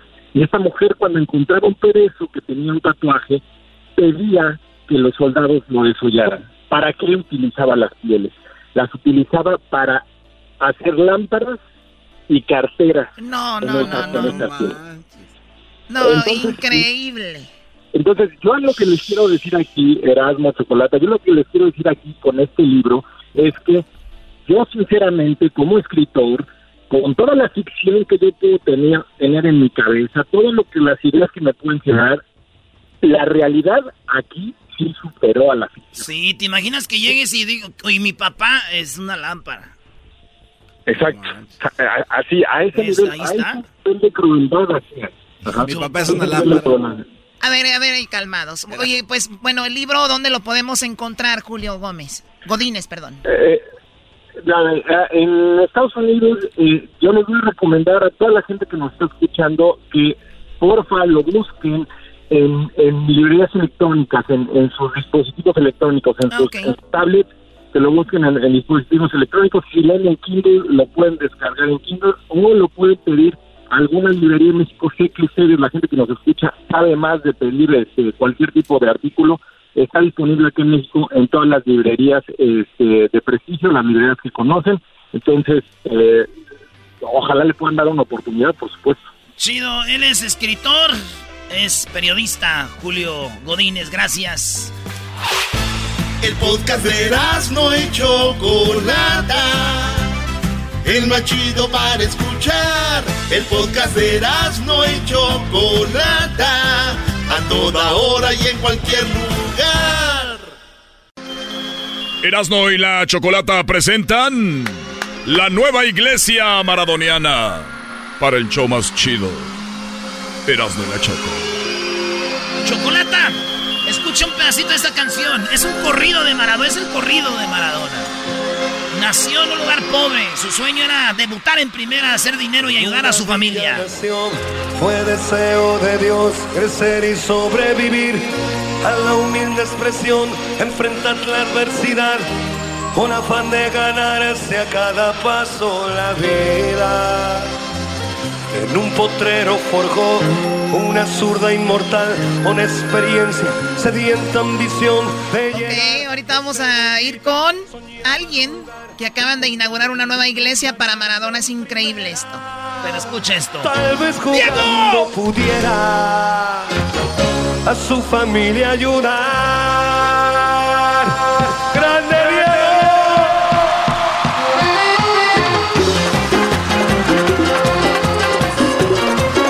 Oye, Choco, con todo respeto, ojalá y salga muy bien esta entrevista. Mis respetos para los fans de Maradona, así como Erasno. Pero qué chiste que sale eso de la iglesia, justo que ahora que Messi se habla mucho de Messi. Creo que están queriendo pacar a Messi, ¿eh? Yo estoy de acuerdo Yo con no, el yo doggy, no claro sé, que yo sí. no sé de fútbol. Lo, lo único que sí les digo es que me llama la atención que un jugador tenga una iglesia. Eso sí les digo que me llama mucho la atención. Es, sabe, ya van dos Choco y es en Puebla. Tenemos a Marcelo Salvador Buchet. ¿Cómo estás, Marcelo? Hola, buenas tardes. Buenas tardes para servirles. Marcelo, que este, ¿cuándo se inauguró esta iglesia? Eh, ¿Dónde está? Platícanos. Eh, ok, está, mira, se inauguró el día 7 de este mes. Eh, abrimos las puertas para la gente. Está ubicada en San Andrés Cholula, en Puebla. ¿Por qué en San Andrés Cholula, Puebla, abrieron una iglesia maradoniana? ¿Porque ahí vives o porque ahí hay muchos fans de Maradona o por qué? Eh, por muchas cosas. Primero porque vivo acá, eh, llevo 18 años en San Andrés Cholula y creo que después de Argentina no hubiese habido otro lugar mejor que este, ¿no? Con un lugar tan icónico, con tantas iglesias, con la pirámide cerca y todo eso. Creo que era un factor muy importante abrirla aquí en San Andrés. Había otras opciones, pero la mejor opción fue San Andrés Cholula. Bueno, tú Y eres... yo estoy medio loco por Maradona. Sí, bueno, medio loco, loquísimo. Hacer una iglesia, me imagino que de repente hay gente que no tanto que sea, que esté en contra de Maradona, pero en sí en contra de que, pues, cómo abrir una iglesia para una persona cuando las iglesias tenemos establecido o que es para, como para, para un- rel- religiosas, ¿no? Que una de una religión o algo así. Y tú te atreviste a hacer esto en un lugar donde hay tantas iglesias, creo que es el, donde hay más iglesias en el mundo. Eh, ¿No has tenido problemas con eso? Eh, ahí, ahí te va. Eh, la iglesia maradoniana es una parodia de la iglesia. En sí es como eh, la gente lo toma como como como guste porque hay hay varias vías, digamos, que la gente lo está tomando. Y en San Andrés Cholula en su momento, yo llevo muchos años aquí en San Andrés, pensé que que iba a haber problema, pero todo lo contrario, la gente aceptó totalmente. Eh, San Andrés Cholula hay muchos extranjeros, hay muchas universidades, la gente está muy abierta y está muy contenta, es impresionante, no he recibido ni un solo insulto, ni una sola agresión, nada, nada, totalmente. Ahora, si, es gente un- está sí, si es una parodia, quiere decir que ustedes tienen, obviamente, la Iglesia Católica tiene el Vaticano, ustedes me imagino tienen la Iglesia eh, Matriz, que me imagino es la que está, está en Argentina. ¿Cuántas iglesias hay maradonianas? Maradoniana en sí hay dos, la que está en Rosario, Argentina, y esta que acabamos de abrir. Estamos totalmente desligados de la iglesia maradoniana de Argentina. Nosotros hicimos la iglesia maradoniana argentina con, con primero por el amor que tenemos hacia Maradona y después lo hacemos con varios puntos. Eh, anteriormente yo por los restaurantes hacía mucha labor social, entonces ahora estamos recaudando víveres para poder llevar a la sierra, a la gente necesitada. Eh, tenemos eh, previsto hacer pláticas de no adicciones con compañeros que son psicólogos y también crear un poco de, turismo en San Andrés Cholula, ¿no? Que es un lugar que tiene mucho, muchos Ya estoy reservando mi boleto, Choco. Oye, yo quiero ir a hacer una iglesia madroniana, Choco, allá en Nápoles. ¿Tú crees que ¿Tú crees que se arme, Choco? Pues tú haz lo que tú quieras. A mí, la verdad, no me importa. Deberías de ponerte a trabajar aquí más duro en vez de querer hacer iglesias para Maradona. Oye, Marcelo, ¿por qué tiene una iglesia Maradona y no otro futbolista en el mundo como Cristiano, Messi, todos estos jugadores eh, famosos? Eh, te voy a contestar como argentino. Eh, creo que no, no habría otra persona más humilde que Maradona. De donde salió Maradona de Villafiorito, yo lo conocí, lo traté y todo, y él, él tenía un principio muy, muy importante. Él amaba mucho a su madre, a su padre, a su familia, a sus hijos, y cuando lo conocías como persona, él te demostraba que era otra persona. Eh, y no creo que haya otro jugador en el mundo que haya transmitido lo que transmitió Maradona y siendo sincero, no creo que haya ningún otro jugador más adelante o atrás para ponerle una iglesia. Maradona era eso. Eh, era esto que tenemos nosotros, que no sabemos cómo explicar. Maradona era inexplicable, ¿no? Transmite mucho, hasta muerto, hoy genera mucha, mucha pasión y mucho morbo y mucho de todo. Oye, el otro día estaba platicando con el Tata Martino, entrenador de la selección, y le decía yo que ahora con las redes sociales todo se hace muy grande. Yo veo a veces que pasan un video donde a, Messi le, dan una patadita o Messi hace un túnel y todos, ¡guau! Se hace viral. Choco, si ahorita estuviera Maradona vivo, todos los días fuera trending. Todos los días. Y el Tata Martino dijo, claro que sí. Dice, antes pasaron cosas más grandes que no se sabe. Y ahora con las redes sociales, Cristiano Ronaldo mete un gol y brinca tanto y todos, ¡uh! Pero lo que hizo Maradona, Choco, también Tenía, era un niño, tenía 16 años, ya, ya les había comprado departamento a su, a su familia, Choco. A esa edad. Oye, pero el, el, tú eras no conociste a, Maradona ya en... Gracias a la Choco, por cierto. Conociste a, Maradona. ¿Fue tu impresión? Porque a veces uno conocer a su ídolo, te, se te cae a veces de, del pedestal, ¿no? De decir, lo vi y, no se portó bien. Eh, no, no, no. Y, y, yo te voy a decir algo, el que yo juzgar a Maradona de repente por cómo lo viera, ya, ya es que yo no sabía de quién era. Maradona es, era una persona que todo lo que vivió, todo lo que pasó, terminando el entrenamiento en Culiacán me dijeron, puede ser que a veces de repente se le bota y se va a ir. Pero sabemos por lo que ha pasado, güey. No es porque él era así cuando estaba bien y todo el rollo. Y así nos atendió bien chido, ¿verdad? Sí, sí, eh, Garbanzo, este, el Diablito fue. Eh, nos atendió bien Maradona, entonces tomamos la foto. Fue un sueño mío conocerlo porque yo sé que es, será y seguirá siendo el mejor de la historia. Así Messi gane la Copa del Mundo, güey. Lo, hagan lo que hagan. Eso va a ser. Ahora, eh, entonces, más allá, Marcelo, de la iglesia, ustedes tienen una idea de no solo la iglesia, sino ayudar eh, porque también él estuvo en drogas, ¿no? Eh, sí, lamentablemente, bueno, lo que sufrió Maradona, nosotros le queremos transmitir a la gente que sí podemos, que sí se puede salir. Yo, por suerte, nunca estuve metido en nada de drogas ni nada de eso, pero eh, queremos ayudar, que no se quede, que la imagen de Maradona cambie un poquito. Y te digo, como comentaban tus compañeros, conociéndolo personalmente y sabiendo que él a los 15 años dejó de tener vida, eh, una vida normal, y llegar a donde llegó y transmitir, y mucha gente se le acercaba y todo, entonces tenemos que sacar algo positivo de eso. Lo que más buscamos, lo que más busco yo personalmente, es sacar algo positivo, ayudar a la gente, que la gente recuerde a Maradona como era como persona, y yo creo que dentro y fuera de la cancha, Maradona siempre va a ser el número uno. Eh, para mí, para mí, perdón, para mí yo creo que Pelé, Di Stefano, Ronaldinho, Ronaldo son mejores jugadores que Maradona, porque para mí Maradona es Dios. ¿Cómo les quedó el ojo? No, está muy bien. Pues, ah. eh, o sea que son los mejores jugadores, pero ya a otro nivel Maradona. Sí, ya no puede. Yo por eso el otro día me estaban alegando que Messi, que... nada, a ver, aleguen Messi y Cristiano, Maradona no puedan ponerlo ahí. Oye, Choco, hay un documental, y lo pueden ver en YouTube, eh, se llama Maradona, Los Años Felices. Cuando ustedes vean este documental, Maradona, Los Años Felices, ustedes les va a cambiar el chip de quién es Maradona, porque es mi ídolo. Pero no es porque por cosas malas, sino por cosas buenas que hizo, güey. Okay, aquí ¿Al- te ¿Alguna otra abrazamos. cosa que... eh, ¿Y que- qué que- onda? que- ¿Qué hacemos aquí? ¿Te pagó Marcelo o qué? Bueno, Marcelo, te agradezco mucho. Pues cuídate y, y es una locura que un jugador tenga una iglesia, pero ya nos explicaste el trasfondo de esto. Gracias, Marcelo.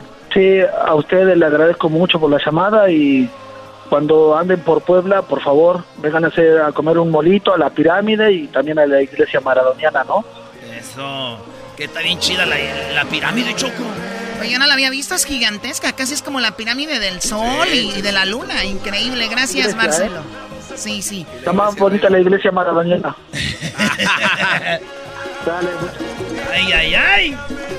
Bueno, así como te emocionas, ahorita viene, ¿cómo se llama esto?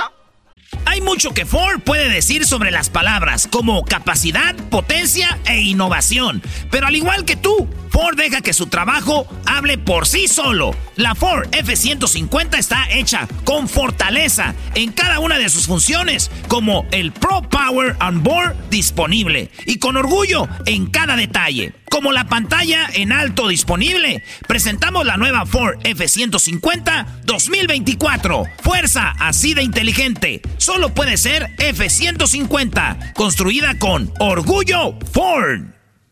Who doesn't love a classic chocolate chip cookie? Famous Amos has been making them since the 70s, 1975 to be exact. With semi sweet chocolate chips and a satisfying crunch, it's everything classic in one bite sized cookie, and fans couldn't get enough. That's right. You'll find our original recipe, the one you know and love, in every bag of Famous Amos original chocolate chip cookies. Find Famous Amos anywhere you buy your favorite snacks. Tropirroyo cómico. Tropirroyo cómico. Regresando aquí en el show más chido. Luego viene la parodia, viene martes oh, de, de infieles.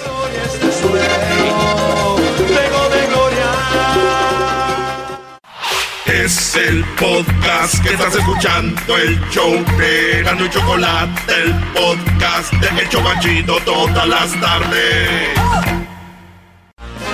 Erasmo y la Chocolata presentan desde Central Park en Nueva York el tour de Tropirollo Cómico. Con ustedes, Erasmo. ¿Qué onda? ¿Cómo están, amigos? Gracias, bienvenidos a El Tropirroyo Cómico. ¡Qué bueno! Oye, dice que le dije a mi jefa un día, oiga, mamá, ¿Qué pasó, hijo? mi, mi novia ya me dejó, ya terminó conmigo. Ah, de aseguro te dejó por uno que sí se ponía el suéter. Un gusto estar para mí aquí en Nueva York, amigos. Gracias, aquí tenemos en vivo. ¿Eh? Oigan, eh, pues uno a veces cuando una mujer lo ama a uno, uno se, se, pues uno se, se deja ir con todo. Uno se aprovecha de eso. Uno se aprovecha de eso cuando su mujer eh, lo ama a uno y lo quiere. Por ejemplo, el otro día mi novia me dijo, Me estás perdiendo y yo octavas oportunidades ya no doy. Dije, ahí fue cuando dije, chale, güey, ya me ha dado muchas oportunidades, ¿verdad? Sí, fí- fíjense que la ventaja de andar conmigo es que yo, yo no reviso los celulares. Ya si me hacen algo, pues es su problema, porque... ¿Quién va a querer engañar a este bombón, verdad? Por andar con esos olmecas como el garbanzo. ¡Ey, Claro. Uno, uno en la vida se va, ¿cómo se dice? Que se va acoplando a lo que le conviene, ¿verdad? Yo me acuerdo en el 2014, de, dije, Erasno, Erasno, Erasno, 2014, tienes que bajar nomás unos, unos, unos 5 kilos, unos 5, unos, unas 5 libras, ¿verdad?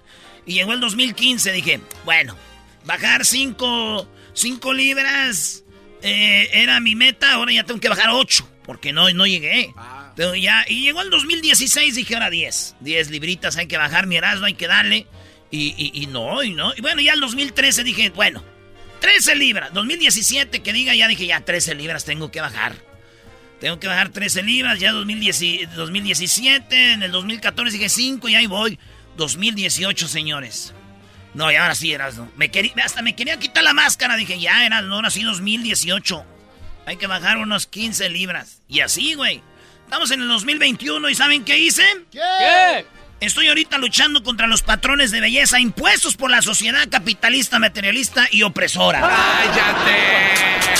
Sí, es que íbamos. Ya, Estabas, punto- vivías equivocado. Sí, ya cuando uno no puede dices, no, ¿qué es eso de andarlo? ¡Opresores! ¡Opresores! ¡Maldito gobierno opresor! Yo desde niño lo veía con mis sobrinitos, los que tenían ojos de color verde, mis primitos ojos verdes eran los que más querían, güey. Sí, siempre. Sí, ahorita andan valiendo puro ríe, pero bueno, todos los querían, ¿verdad? Fíjense que cuando yo era niño, estaba yo y empecé a ir a la iglesia, iba, estaba en la, con la catequista, iba a hacer yo mi primera comunión en el, en el, en la iglesia Sagrado Corazón, ahí en Jiquilpan, Michoacán. Iba a hacer ahí yo mi primera comunión y yo empezaba a conocer más de Dios, ¿verdad? Porque cuando uno lo bautizan uno nunca sabe. Nomás dices, ¡Hola, padre! ¿Por qué me echa agua? Porque estás niño, no sabes, güey. sí, ya sí. grande dices, ah, viene Dios. De niño esto, este güey, ¿por qué me echó con la jícara? Haces de tos, ¿eh? ¡Mamá! Dicen, el niño lloró. Uno, ¿cómo no va a llorar, güey?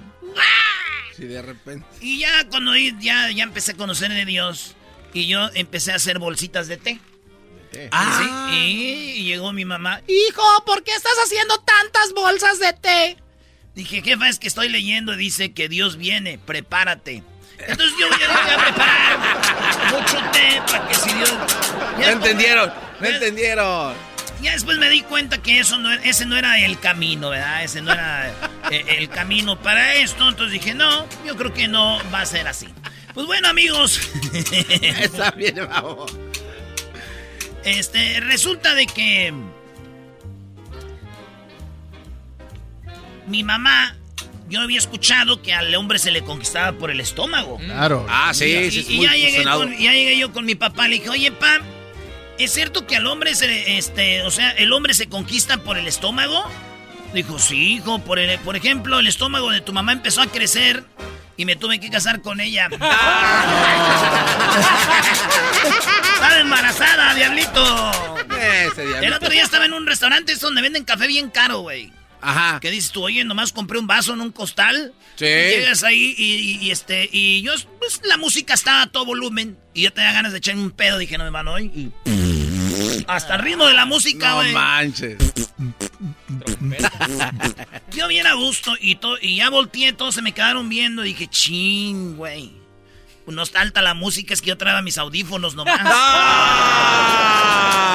Señores, ya me voy, los dejo, cuídense mucho, hasta la próxima. ¿Eh? Gracias, eh, amigo Bazooka.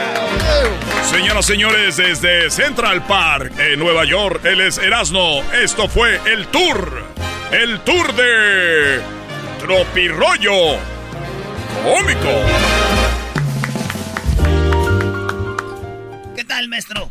Muy bien, Brody. Oye, fíjense que el, el Erasmo va a estar en Phoenix, Arizona, este sábado. Vamos a regalar boletos afuera del estadio, pero búsquelos ya, cómprenlos. Pero usted, si quiere ir, ahí vamos a estar cotorreando de tres y media a cinco y media de la tarde en el estadio de los Cardenales, en el estadio del State Farm, ahí donde va a jugar México. Cuartos de final, ¿con quién será? No sabemos. Si es eh, Qatar o va a ser Honduras, al ratito vamos a saber. Ahí nos vemos, señores, en Phoenix este sábado en cuartos de final de la Copa Oro. Voy a andar ahí con el garbanzo, pues si quieren ir a, a conocerlo. Ya regresamos.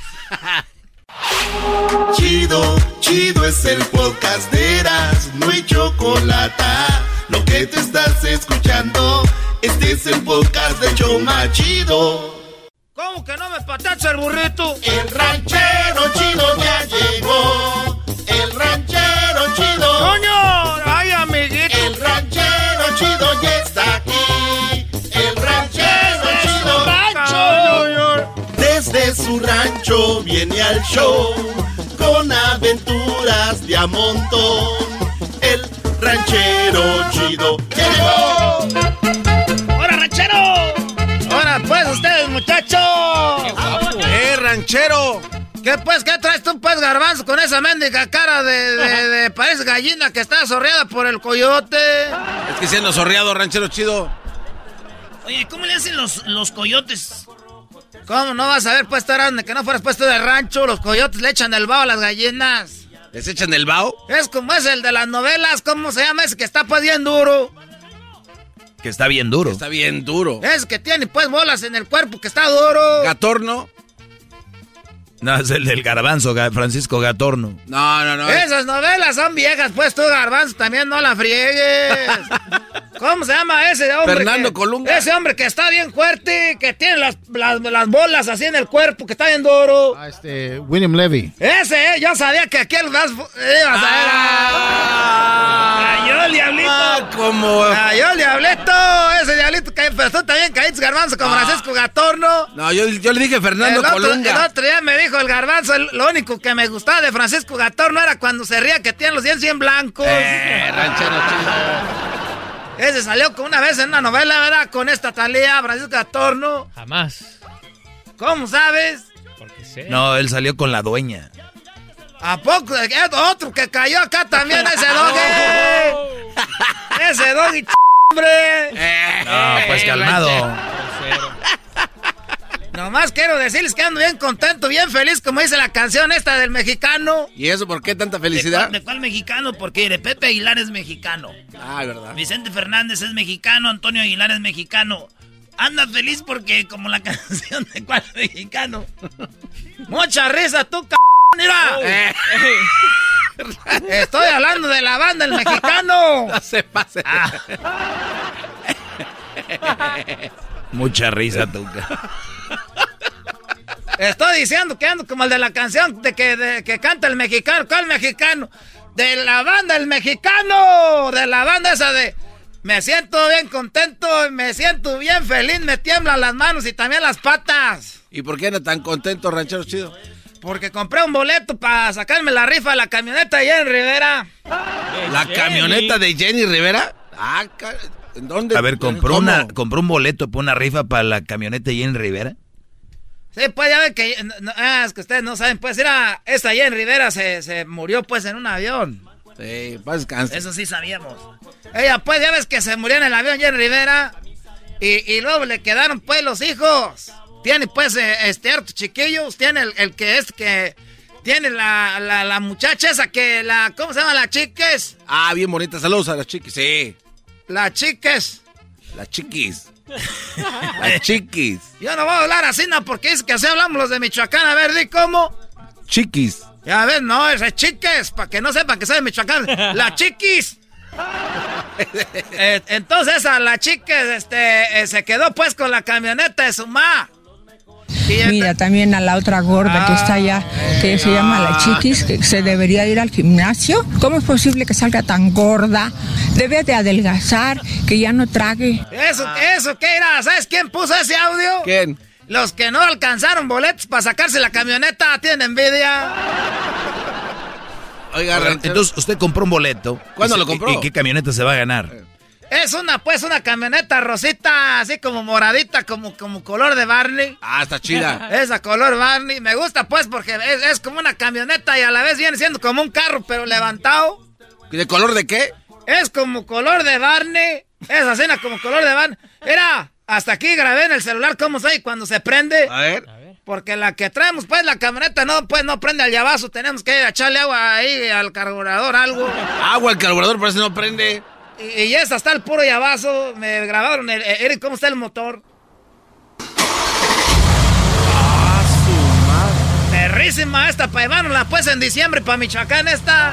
¿En cuántos días llegaría en esa camioneta ya? No, o sea, esa yo creo que ha de ser hasta volando tú, garbanzo, jetas de pescado muerto. Era. Era. Eh, ya me imagino, yo ya en Michoacán con esta.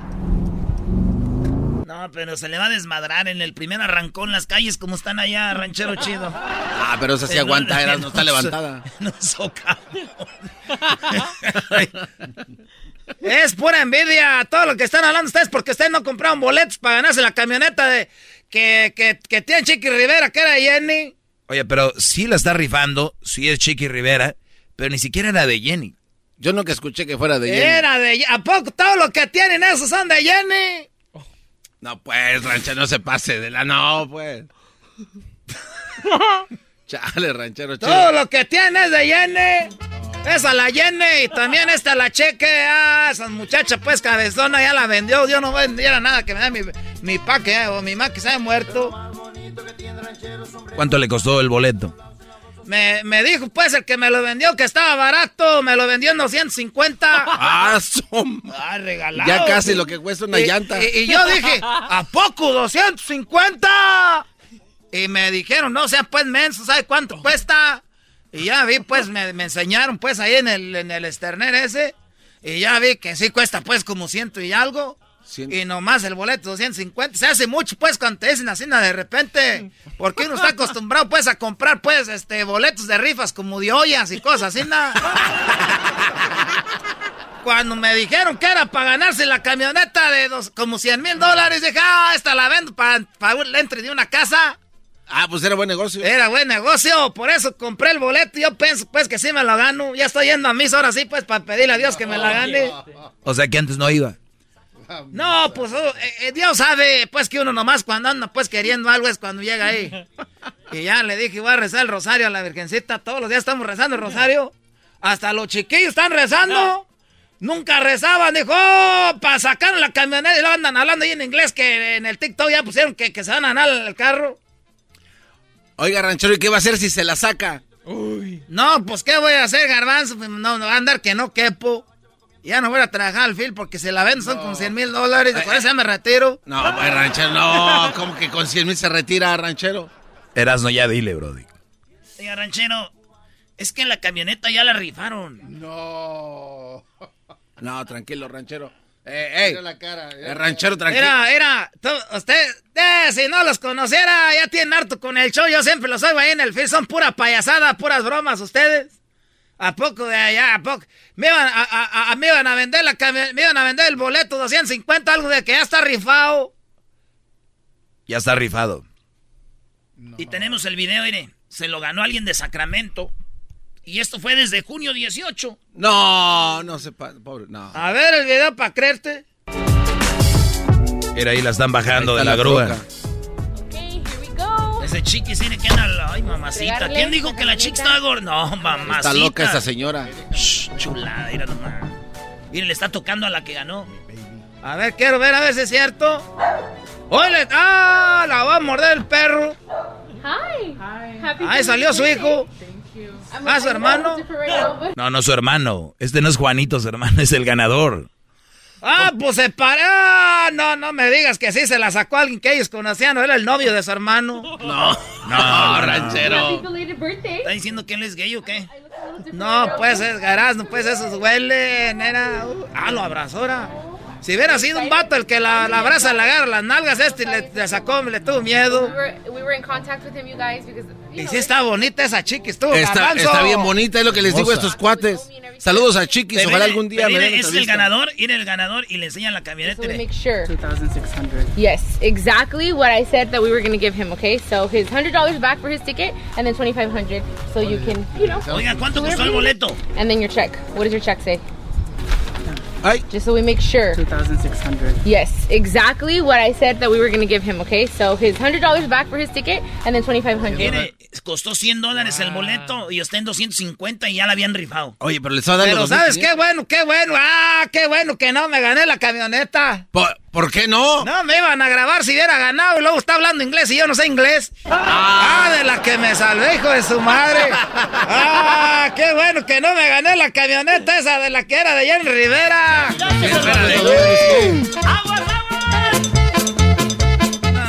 Chido. Ahorita regresamos, señores, porque eh, una historia de infidelidad, señores, es martes de infieles lo que pasó. Imagínense que le ponen el cuerno y usted se venga con el esposo o la esposa del con el que le pusieron el cuerno. Regresamos y luego viene el doggy aquí en el show más chido. El podcast más chido para escuchar. Era mi la chocolata para escuchar. Es el show más chido para escuchar.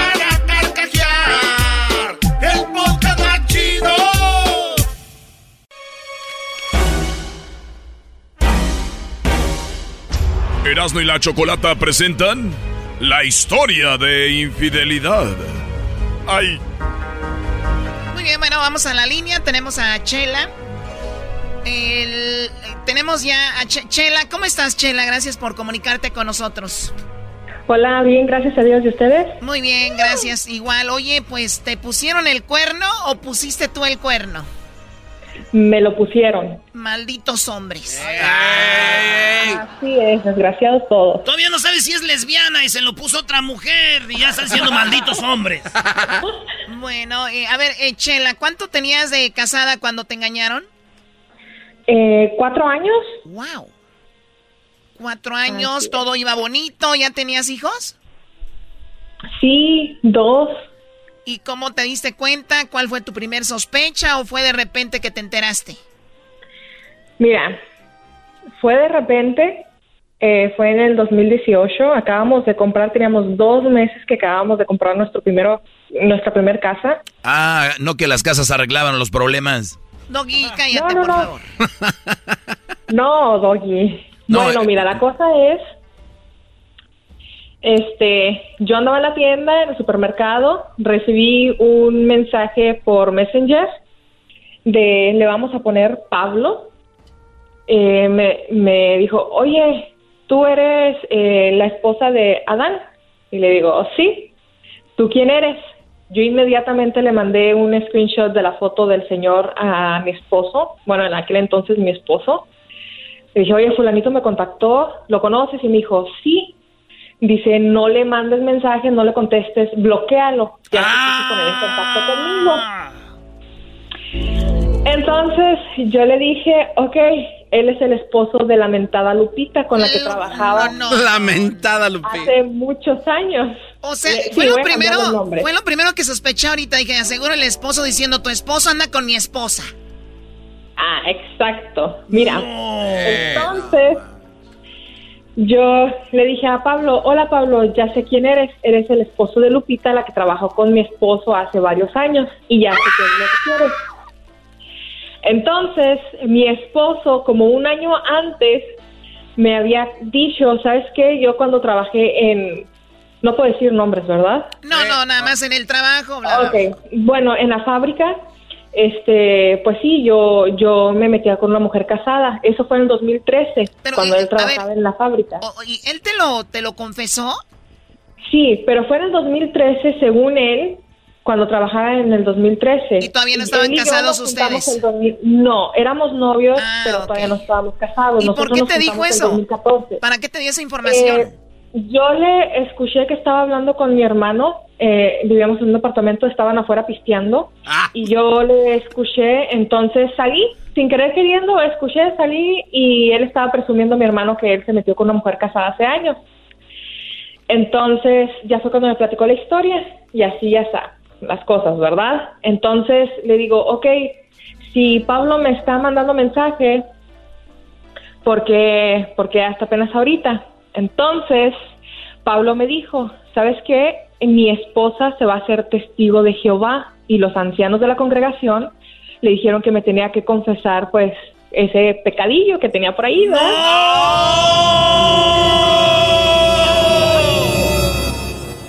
O sea que eh, eh, la señora la hicieron confesar que ella lo engañó.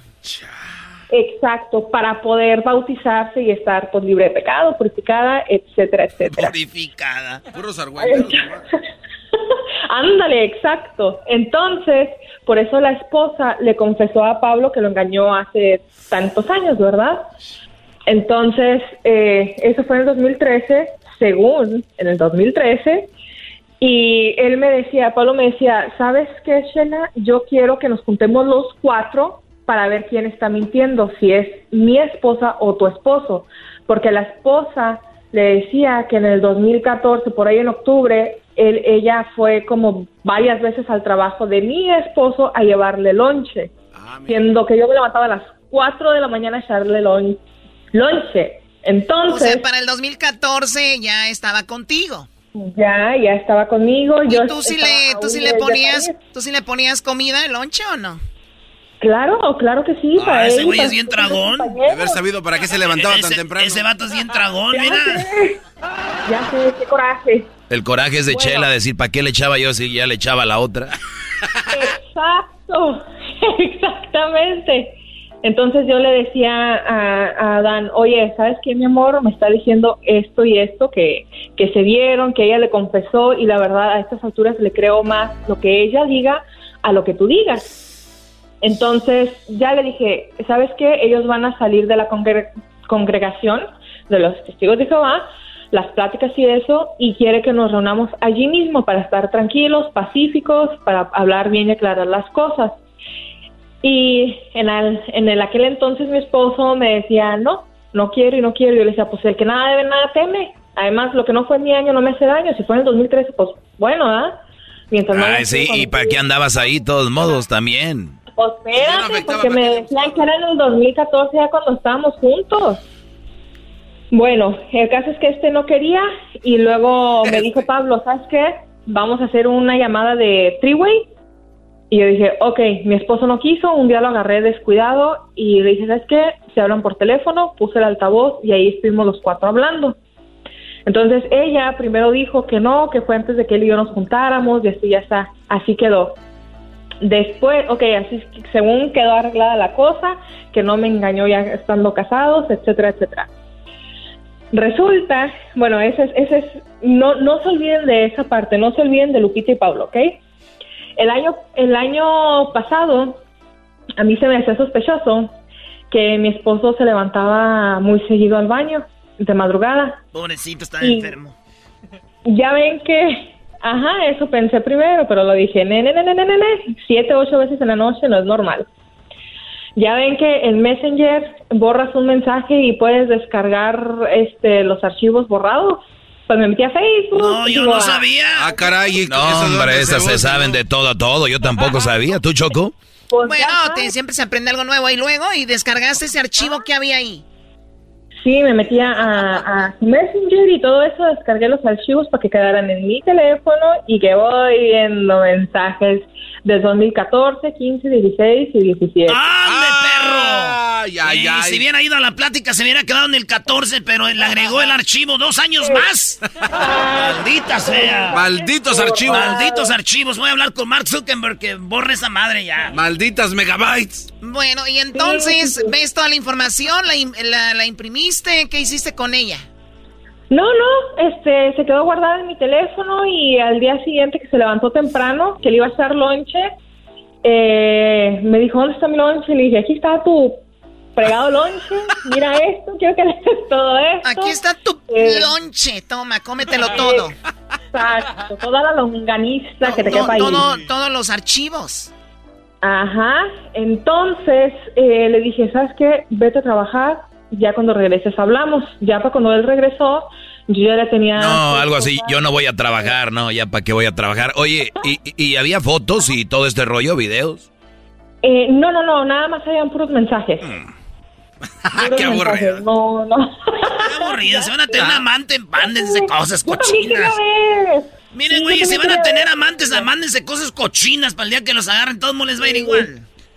Pues llega a pecar, que pecara bien. Bueno. Bueno, ¿qué pasa? A ver, tenemos un, eh, un, minuto más. Bueno, así quedó, regresó del trabajo y, y, nos pusimos bien de acuerdo. Es muy buen papá, él viene y ve a los niños todos los días. No, yo no tengo ningún problema con eso. Bueno, el sábado pasado fuimos al baile. Bueno, yo fui al baile, un, buen baile, y me lo encontré allí. Allí andaba Dan bailando con la Lupita bien a. A ver, o sea, llegaron a un acuerdo, se separaron y él Siguió con ella, o sea que ella dejó al, al, al Benito, ¿cómo se llamaba? A Pablo. A Pablo, dejaron a Pablo. La religión de los hermanos no los pudieron salvar. ¿Qué va? Exacto, y ahí andaba Pablo. Pablo de anteriormente me había rogado, yo pensaba que él quería desquite, hasta que según él parece ser que sí se enamoró de mí, se separó de la mujer, quería que yo me separara en aquel entonces de Adán. Le dije que no, eh, y ahora que lo vi el sábado en el baile, pues otra vez empezó de que, ándale, que tú y yo, y así está. Oye, pero el, tal Pablo, ¿sí es un hombre, o sea, es guapo, es atractivo o no? Es súper guapo, es de Chihuahua, alto, güero, él trabaja en la construcción, es jefe de cuadrillas. ¿Y en algún eh, momento pensaste tu chela decir, pues bueno, él está libre, ya dejó a la mujer, podría ser? Me gusta, me encanta, pero yo sé, siento en el fondo de mi corazón que quiere nada más pagarle en la torre a Ah, mi ex. Para vengarse. O sea, si no fuera por eso, tú le dirías, Pablo, aquí, soy, aquí estoy, soy toda tuya. Toda tuya en cuerpo y alma. Pues uno nunca sabe qué tal si igual y si te quiere de, de veras. Pues que intenten, Y Choco. luego, y si como no- es alto, de tener unas manotas, imagínate, te va a dejar hasta en silla de ruedas. Ándale, unos músculos que se le ven. Bueno, ya, ya, no ya, ya, ya, ya, ya, ya, ya, ya, ya, se acabó esto. Gracias por platicarnos eso, Chela. Cuídate mucho y gracias. Imagínense ustedes. Ahí está. Señoras señores, esto fue la historia de infidelidad con Erasmo de la Chocolata. Oye, Choco, hablando de infidelidad, una vez fui a un concierto de Alejandro Fernández en Las Vegas. Y, y- y- y ya ves que ahora va a estar el 15-16 allá en Las Vegas de septiembre. Este, una vez fui una señora que andaba, fue al baño y se andaba besando con un vato, güey. Y regresó al asiento y estaba con su esposo. Como que se... en el- todo bueno. No, se pone unos conciertazos ahí. La culpa la tiene Alejandro Fernández porque se pone muy chido. Así que ya saben, en Ticketmaster, 15 y 16 de septiembre, Alejandro Fernández en Las Vegas. Ahí nos vemos, bebés. Ya volvemos con el maestro Doggy. Es el podcast que estás escuchando, el show de Gano y Chocolate, el podcast de El Chobachito todas las tardes.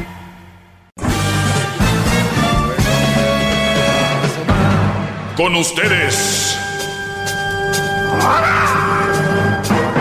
El que incomoda a los mandilones y las malas mujeres. Mejor conocido como el maestro. Aquí está el sensei. Él es el doggy. Bueno, señores, eh, mujer se prendió, se prendió fuego cuando el esposo no la perdonó. Esto allá en Brasil, según esta nota. Esta mujer empezó a transmitir en vivo en sus redes sociales, no sé si sería a través de Facebook Live, y dijo que su esposo no la perdonó, entonces se prendió en fuego y salió gritando a la calle que la perdonara. Este Brody no la perdonó. Obviamente cuando tienes un hombre, ¿verdad? Eh, cuando tantos hombres ponen el cuerno, tantos hombres se engañan y, y de repente una mujer engaña y este Brody no la perdona, qué poca madre de este hombre. De verdad, ¿verdad? Tanto hombre que engaña a las mujeres, tanto hombre que, que las maltratan, que las hacen de menos y, y- las mujeres, pues eh, ellas, este, pues, pobrecitas, perdonan a los hombres, ellas dan todo, siempre. Y hoy que un hombre lo engañan, maldito cobarde no la perdona y, y por eso ella se prendió en fuego. Por eso ella se, se encendió por culpa de este hombre y por culpa de todos los hombres. Yo, yo entiendo su frustración, maestro. Yo también- Déjame escuchar mi respirada, Brody.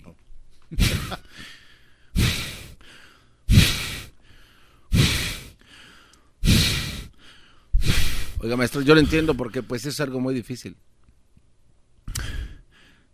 Qué bárbaro, Brody. ¿Por qué no la perdonó? Su culpa. Este hombre, esta mujer se encendió. Vamos a escuchar el audio de esta mujer ya en Brasil. ¿Qué tal? ¿Qué les digo? ¿Qué les digo? ¿Mm? Pobrecita. Vean, se está rociando con gasolina. ¿Esto es en serio? Eh, No sé si pueda poner el video. Porque esto está en Twitter. Twitter es más abierto para esto. Acá. No. E- Es muy perturbador, es muy perturbador. Eh, este se echa gasolina en el cuerpo y con el encendedor se prende y alguien la empieza a grabar de lejos, como de afuera de la... Mucho cuidado.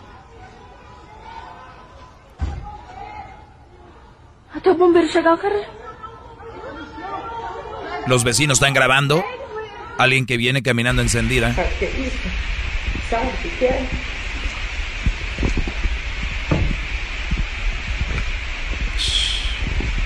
Ahí se está... Bueno, vamos a decir que esto no es verdad. Porque luego de rato sale que son trucos de videos y historias así. Pero están por todos lados. Y esta mujer supuestamente se prendió en llamas. Como entré yo en este segmento, obviamente estoy siendo muy eh, este, me, estoy, estoy poniéndome del, lado que se pone la mayoría, ¿no?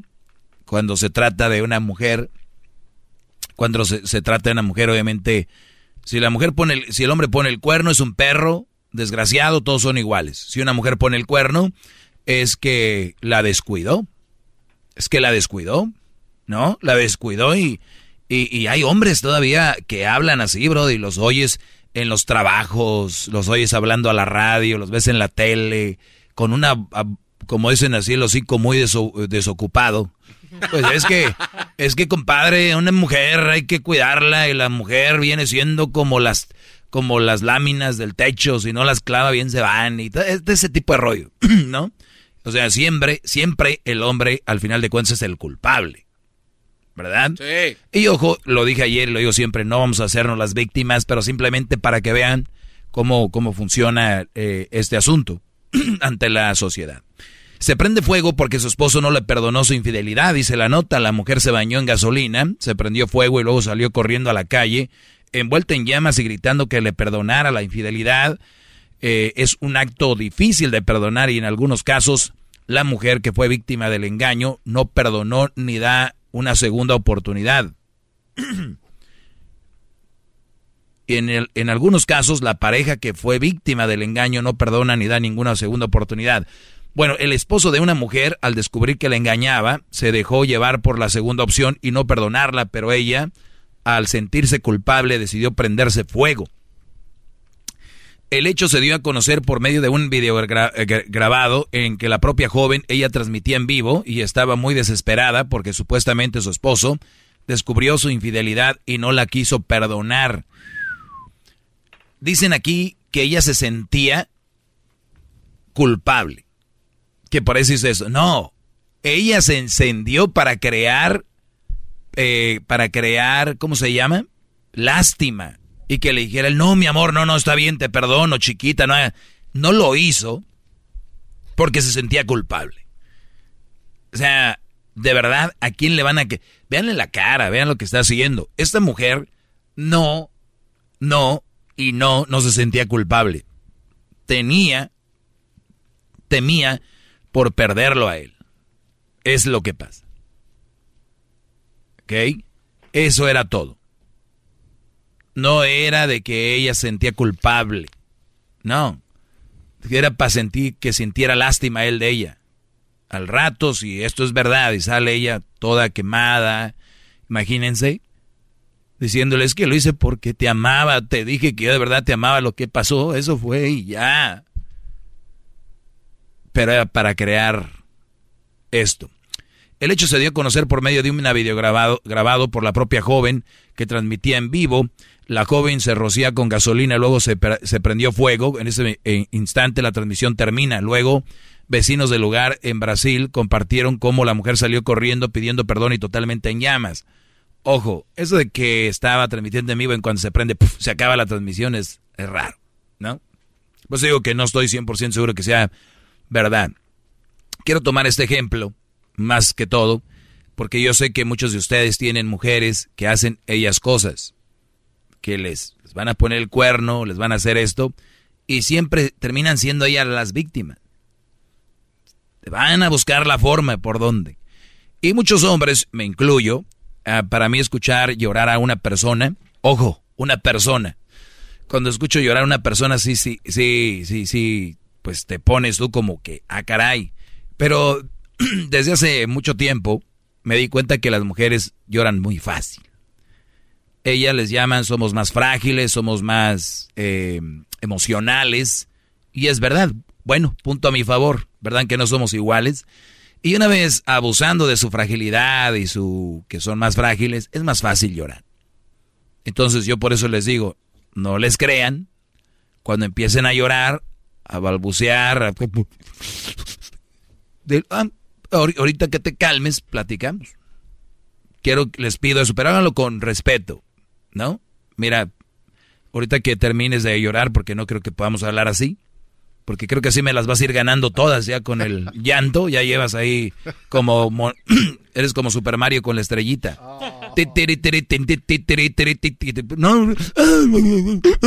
Mejor, eh, ya que platiquemos, porque creo que causa menos impacto que te digan algo bien a llorando. Y lo que es algo que tiene fundamentos, se dice sin llorar. ¿Qué querías decir, Garbanzo? Oiga, maestro, eh, ¿será que después de que ya ella ya está, pues, bien, que se recupere, salga del hospital y queda, pues, un poquito mal de su cara? Esperemos que no sea así, pero si así fuera, ella espera que llegue el hombre y le diga, te perdono, vamos a continuar. O sea, ¿es, es el resultado que ella quiere después de esto? Yo no sé, pero aquí va a desviar que engañó al Brody. Aquí ya no se está hablando de que ella lo engañó. Ni con quién fue, ni cuándo fue, ni cómo. Estamos hablando de alguien que se prendió fuego. ¿Entiendes? Como los políticos. Cuando está pasando algo, inventan otras cosas para desviar la atención. Todos, ¿eh? Ustedes no se vayan a poner sensibles, ya saben quién. Todos los políticos son iguales, todos. Siempre van a desviarla por aquí, la vamos por acá que invento hoy, ¿no? Es lo mismo. ¿Por qué no la mayoría que dicen que son fuertes, más nobles, más... No es verdad. Solo vengo a decirles la verdad, no los pongo en contra de nadie solo escojan buenas mujeres, porque sí hay buenas mujeres. Muchachos, sí hay, pero hay que buscarlas. ¿eh? Y ya les, ya les daré, ahorita regresando, algunos tips de qué tipo de mujer ustedes deben de empezar a, con quién deben de convivir y con quién deben de pasarla ustedes para una relación seria. Eso va a ser regresando. Ni se muevan. Ya vuelve su maestro. Regresamos.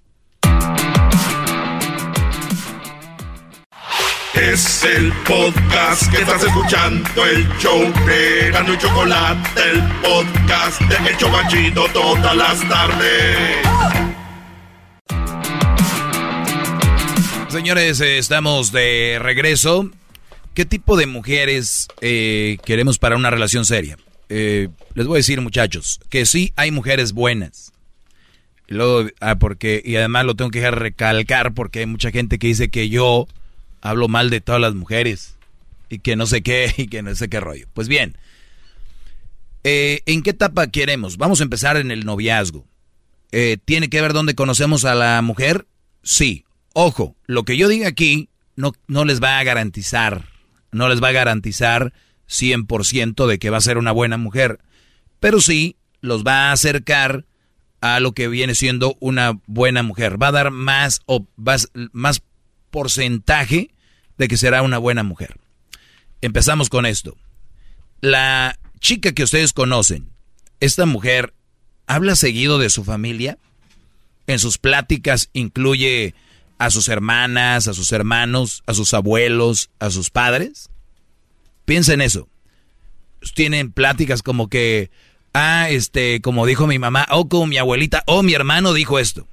Ese, ese tipo de, de mujeres Ustedes saben cuántos hermanos tienen, eh, más o menos quiénes son su, su familia.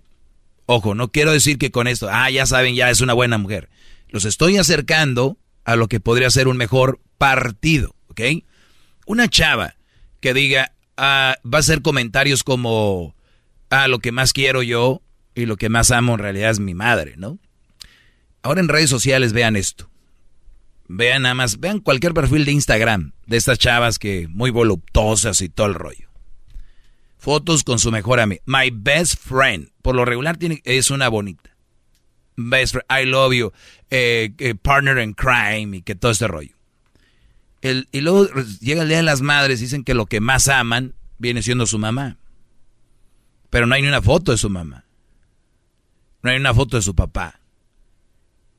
Pero si se muere un abuelo o algo, uh, my, oh my God, my. Y nunca hablan del abuelo. En sus pláticas con ustedes, es alguien de familia. Y le voy a decir algo: alguien que está más cercano a la familia es más propenso para ser una buena opción como relación. Lo que nos une, al final de cuentas, no siempre, voy a estar recalcando esto, es la familia. Y digo no siempre porque hay gente aquí que vive sola, que no tiene su familia, no quiere decir que sean mala opción, pero a lo que yo me refiero es de estas personas que tienen su familia y nunca se la pasan con su familia. ¿Qué está pasando? Tu noviecita que traes, güey, siempre puedes ir por ella a la hora que tú quieras.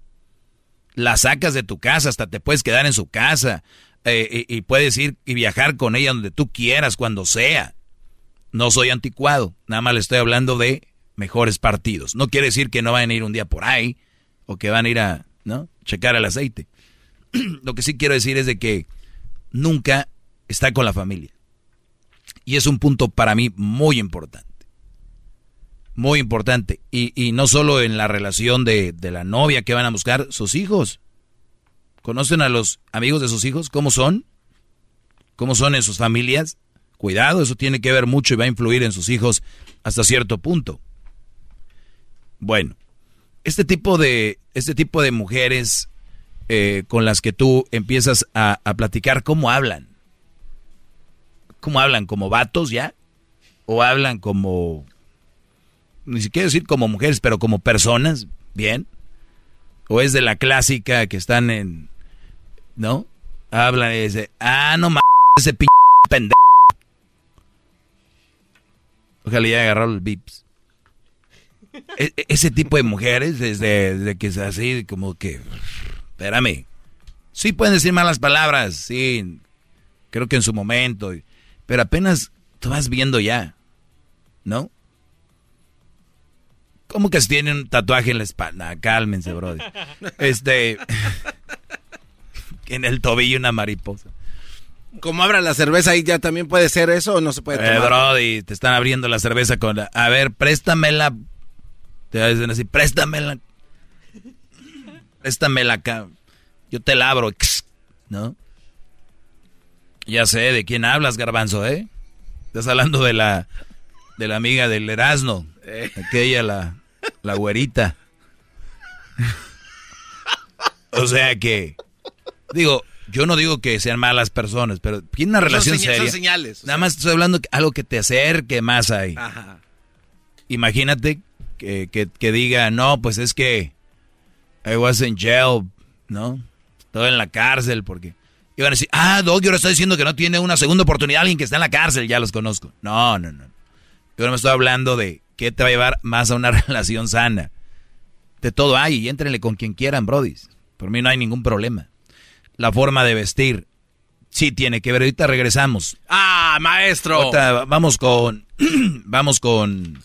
El. ah, bueno, le damos las gracias a Indeed. Indeed, vaya, si quiere conseguir eh, empleados buenos, trabajadores de buena calidad, están en Indeed. La página se llama indeed.com diagonal crédito. Vamos con el chocolatazo. Terminando, regreso para decirles sus formas de vestir, de caminar, de andar, cómo se comportan.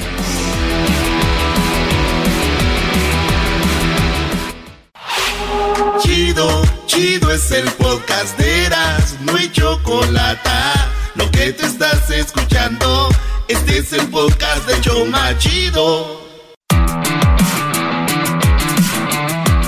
Bueno, eh, estoy hablando, eh, gracias por seguir en sintonía, para los que la van cambiando, hablo de qué tipo de mujeres te van a, eh, andando con qué tipo de mujeres te acercas, te acercas más a tener una buena relación y más sana.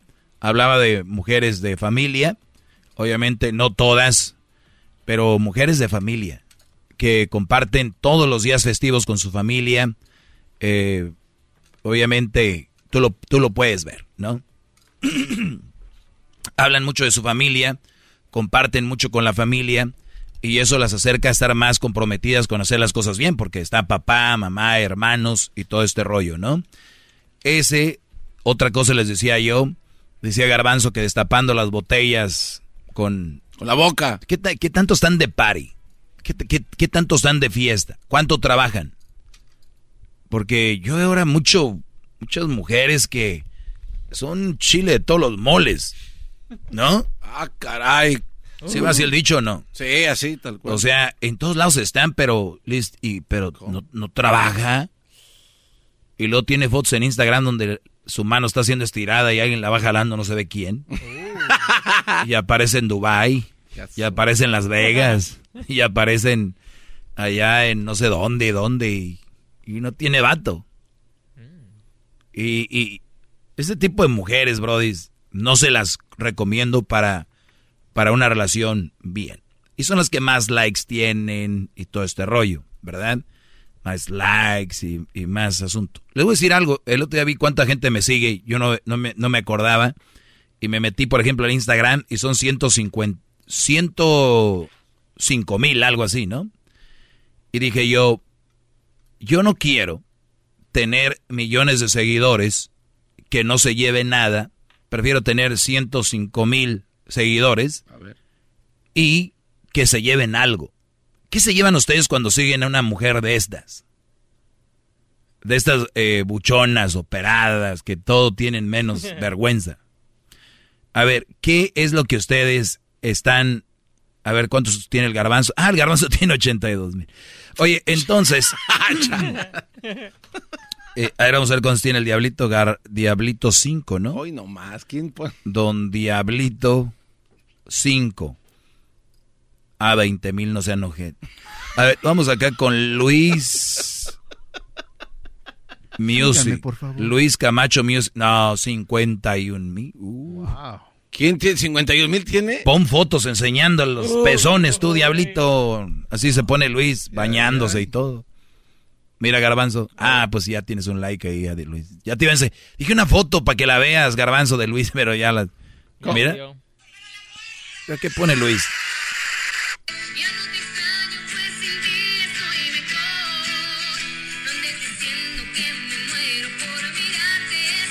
O sea, está encuerado y pone una canción de... Oye, muchas de fotos Hash. desnudos de, de Luis, ¿eh? Te estoy diciendo. Pura desnudez. El- el- y ya, y ya te va a alcanzar. Los invito a que alcance Luis. Sigan a Luis para que alcance al garbanzo. Luis tiene 51 y garbanzo tiene 80. Nada más 30 mil ocupamos. Venga. sí le respondo. Y Luis sí les responde, ya vi. Oye, Sam. Oye, pues les decía yo, ¿dónde se la pasan esas mujeres? ¿En las redes sociales? ¿Stories? ¿My bestie? ¿Papapá? ¿Papapá? Ese es, el tipo de mujeres que tú no quieres para una relación seria. La mayoría. Eso vas a obtener. Son las que, las que pasan poniendo frases, ¿no? Que esto y que el otro y que... eh, una buena mujer no pone tanta cochinero. Las trabajadoras tampoco. Y eso, es, eso va a ser así. Ahí están los tips, y se perdieron lo, del inicio, pero son tres cosas básicas que ustedes deben de ver. Y si ustedes tienen hijas, es para que también abran los ojos. ¿Qué tipo de hijas están creando? Así la uña. Y buenas para pecarle al teléfono, ¿no? Nomás soy con los dos dedos. Eh. Hija, puedes ir a la tienda con tu mamá para que traiga. Ah, no. That's what you get. That's what you get. Y hay unos niños que ahorita, bueno, jóvenes, que dicen, pues, ¿para qué, ¿para qué tenías hijos? Ay, José. ¿Para qué tenías hijos? Yo no te dije que me, tra- que me trajeras. ¿Por qué te ríes, Luis? ¿Qué has de hacer tú así? ah? Eh. así es este cuate. Oye, vamos rápido. Tengo aquí a Wilmer. Tengo cinco minutos. Wilmer, adelante, te escucho. Doggy, gracias por recibirme la llamada y agradezco por todo lo que has hecho en este programa. Gracias, Brody. Ya, mo- eh, ¡Bravo!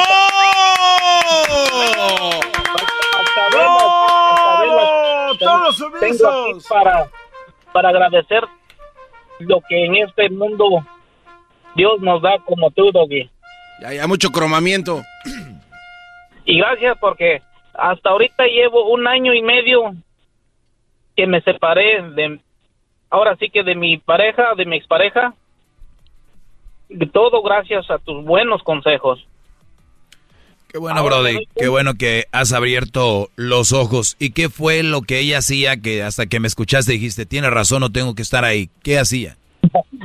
Hacía de todo que pasaría un, meses y no terminaría de contarte todo, pero gracias porque me di cuenta de que no necesariamente tiene que vivir uno con la mujer. Antes yo sentía que por el pretexto, pretexto eran los hijos y también quizás la intimidad, pero ahora me doy cuenta que puedo vivir sin mis hijos y ir a ver y ser feliz y el sexo es lo de menos.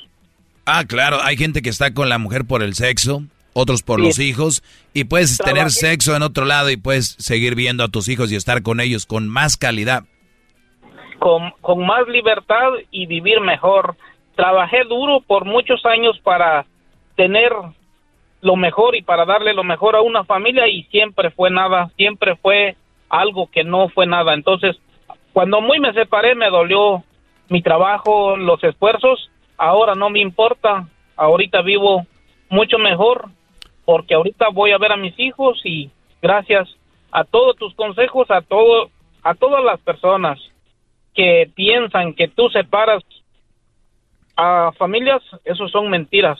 A veces uno se enfrasca en una botellita por simplemente pensar de que uno puede. Oye, Brody, pero tú te la rajabas por. Ahorita que dijiste por la familia, pero en realidad todavía no tenías familia y ya te la rajabas por ella, para tenerla contenta y nunca quedabas bien. Me recordó lo que posteé el otro día. Escuchen esto. Escuchen esto. A ver. Según tu boca me faltaba más por darte, cuando lo único que hice fue entregarme. Cualquier detalle nunca era suficiente, por más que quise nunca pude complacerte.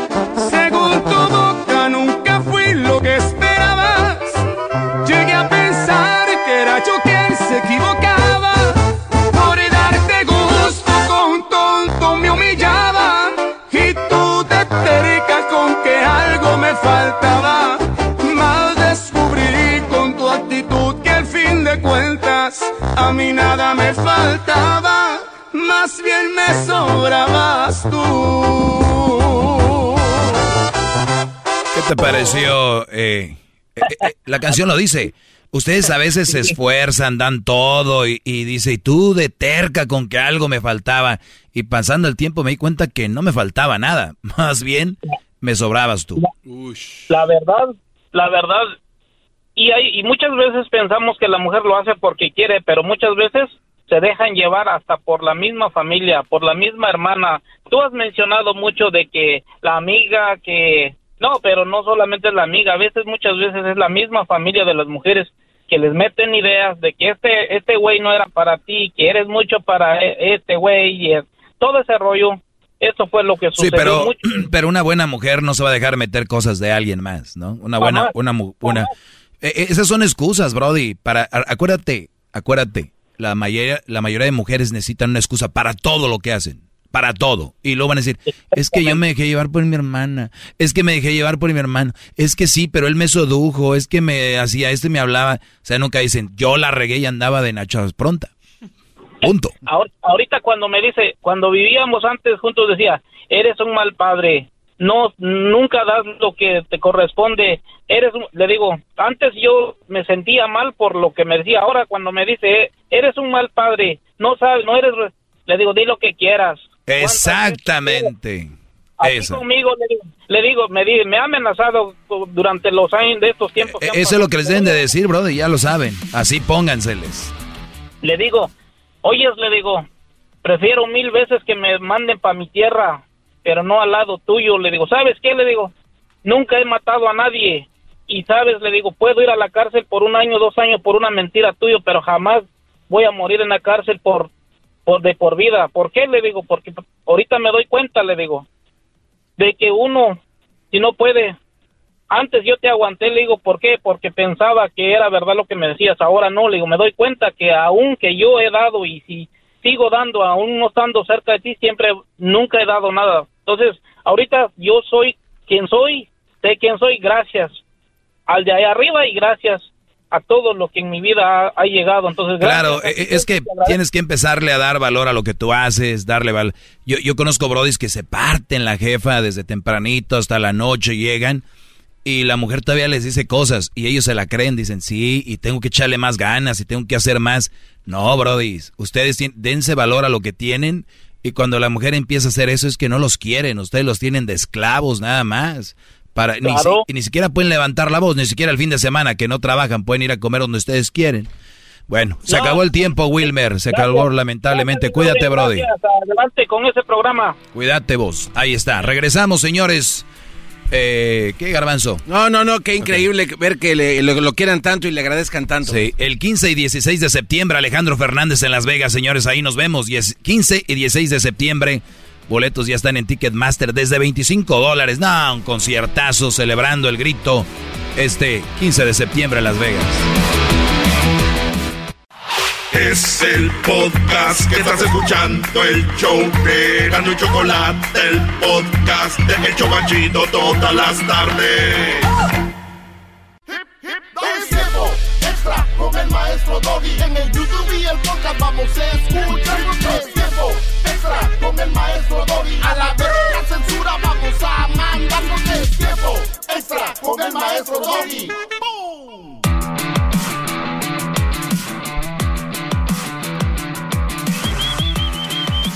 Bueno, en el pasado capítulo se llamó Debería de seguir viendo a la persona con la que terminé para tener sexo.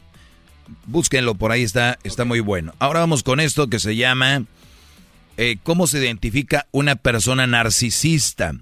¿Qué es el narcisismo? Yo tengo un smartphone, voy a buscarse la definición, pero nada más quiero detallarla. Eh, narcisismo, definición, significado. El narcisismo es la complacencia excesiva en la consideración de las facultades propias. El término, o sea, yo soy como un narcisista porque digo que soy la mera vaina, que soy Ahí el- la mera vaina, la mera de- riata. Eso. La mera riata y que, y, que, y que gracias a ustedes que están ahí escuchando es el segmento más escuchado. Podría ser narcisismo. Dice, el término alude al personaje mitológico Narciso, enamorado de sí mismo. Se ahogó al intentar besar su imagen reflejada en el agua. O sea, para que vean de dónde viene el narcisismo, el güey de Narciso se quería y se amaba tanto y decía, uy, yo soy la mera verga, ya andaba el pinche Narciso. Se vio en el agua y dijo, bebé hermoso. Se fue el pinche Narciso. Muy mamón, porque también los güeyes nadie lo quiso sacar, ¿verdad? El Narciso, o sea, no sabía nadar el güey. Por menos, por mucho que no sepa nadar, sí las de pedo ahí. Pero Narciso se fue. Se fue Narciso, se lo llevó la chingada. El güey se, se veía él como lo máximo. Yo nunca me he visto guapo, ni nunca me he visto como... Nalgón, sí. como- Uh. no, tú lo dices. Es diferente. Nalgón. No, no, no. Dice que esa es la complacencia ex- excesiva, la consideración de las facultades propias, o sea, excesivamente. Yo estoy guapo, yo me veo muy bien, yo soy esto, yo me merezco esto otro, yo me mere- No quiere decir quién lo usa mucho. Si los hombres o las mujeres, ¿eh? No, no voy a decir nada. El término alude al personaje, decimos, de Narciso, aunque es cierto que con esta palabra se puede hacer referencia a algunos rasgos de una personalidad normal, el narcisismo se puede manifestar de forma patológica, como es el caso de trastorno de la personalidad narcisista, que se caracteriza por un patrón de larga duración, de grandiosidad, exagera sus logros y talentos, una constante necesidad de admiración y por lo general una falta total de empatía hacia los demás. O sea que esto es lo que es una... Si este Brody... Ah, no, pare- dice como... eh, pues ya lo sabes, una persona narcisista es la que, pues, en pocas palabras, así como el barrio, eh, se echa muchas pinches flores. Y ya. Excesivamente. Es como que yo, yo, yo, yo, yo, un argentino por lo regular. Eh, sí, el otro hablaba con una mujer de Argentina, dijo, ¿cómo va México? Supe que los goles que están metiendo es de un argentino, ¿verdad? Eh, no recuerdo la última vez que hayan ganado algo, como que... Hoy dije, nomás. ah, caray, como que... Como es ves que, que, que ganan, pero en vez de ser felices son hating. o sea, ganaron, pero... Gracias a... Entonces, eh, no, pues que Argentina fue campeón de la Copa. Entonces, como que quedaron campeones, entonces ya quieren andar tirando cagada para todos lados, como que, ¿no? Entonces yo le dije, oye, eh, pues México es el más ganador de Copa Oro, tiene 11 y no estaba Funes Mori. Le dije, México ha sido campeón de los Olímpicos, de las Confederaciones, eh, y, y algo te digo, México no es futbolero, es un país, sin embargo Argentina tiene las mismas copas del mundo que México desde el, desde el 90. Ninguna. Ah. ¿Me entiendes? Entonces son potentes, pero así como que eh, déjate joder, me dijo, chinga tu madre, pues. Entonces, eh, la cosa, eh, Brody, es así, de que es alguien que se... Entonces, ¿cómo identifica una persona narcisista? Yo creo que al preguntar ya sabes qué significa. ¿Cómo la identificas? Pues son los más fáciles de identificar los narcisistas, más allá que los bipolares, más allá que otras personas, porque desde que los conoces, desde que ya ve las primeras palabras, son los de...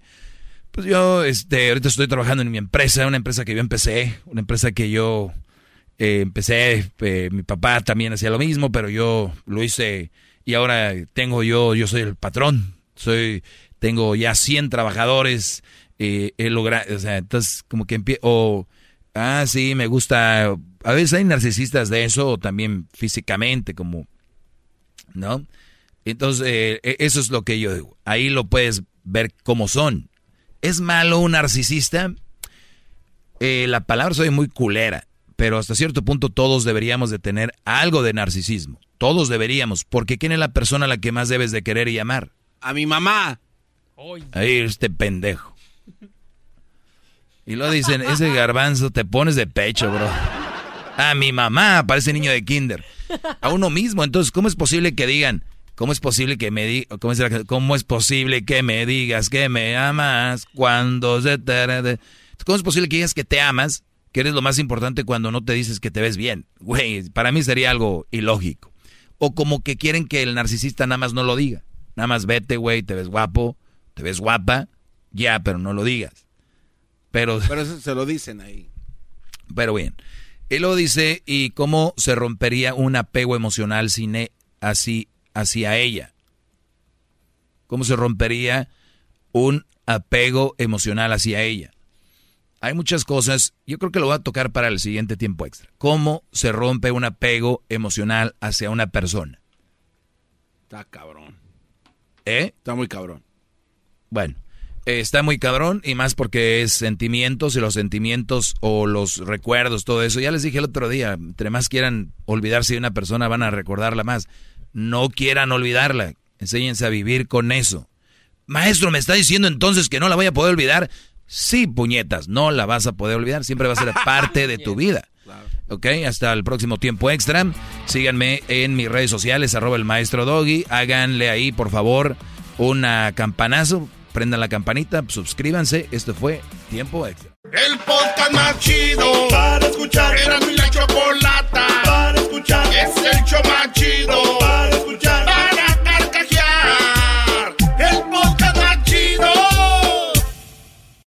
Hi, Max. I wanted to share something with you. I wanted to tell you how grateful I am and how you've embraced your sobriety since day one. I'm grateful for how you changed your life.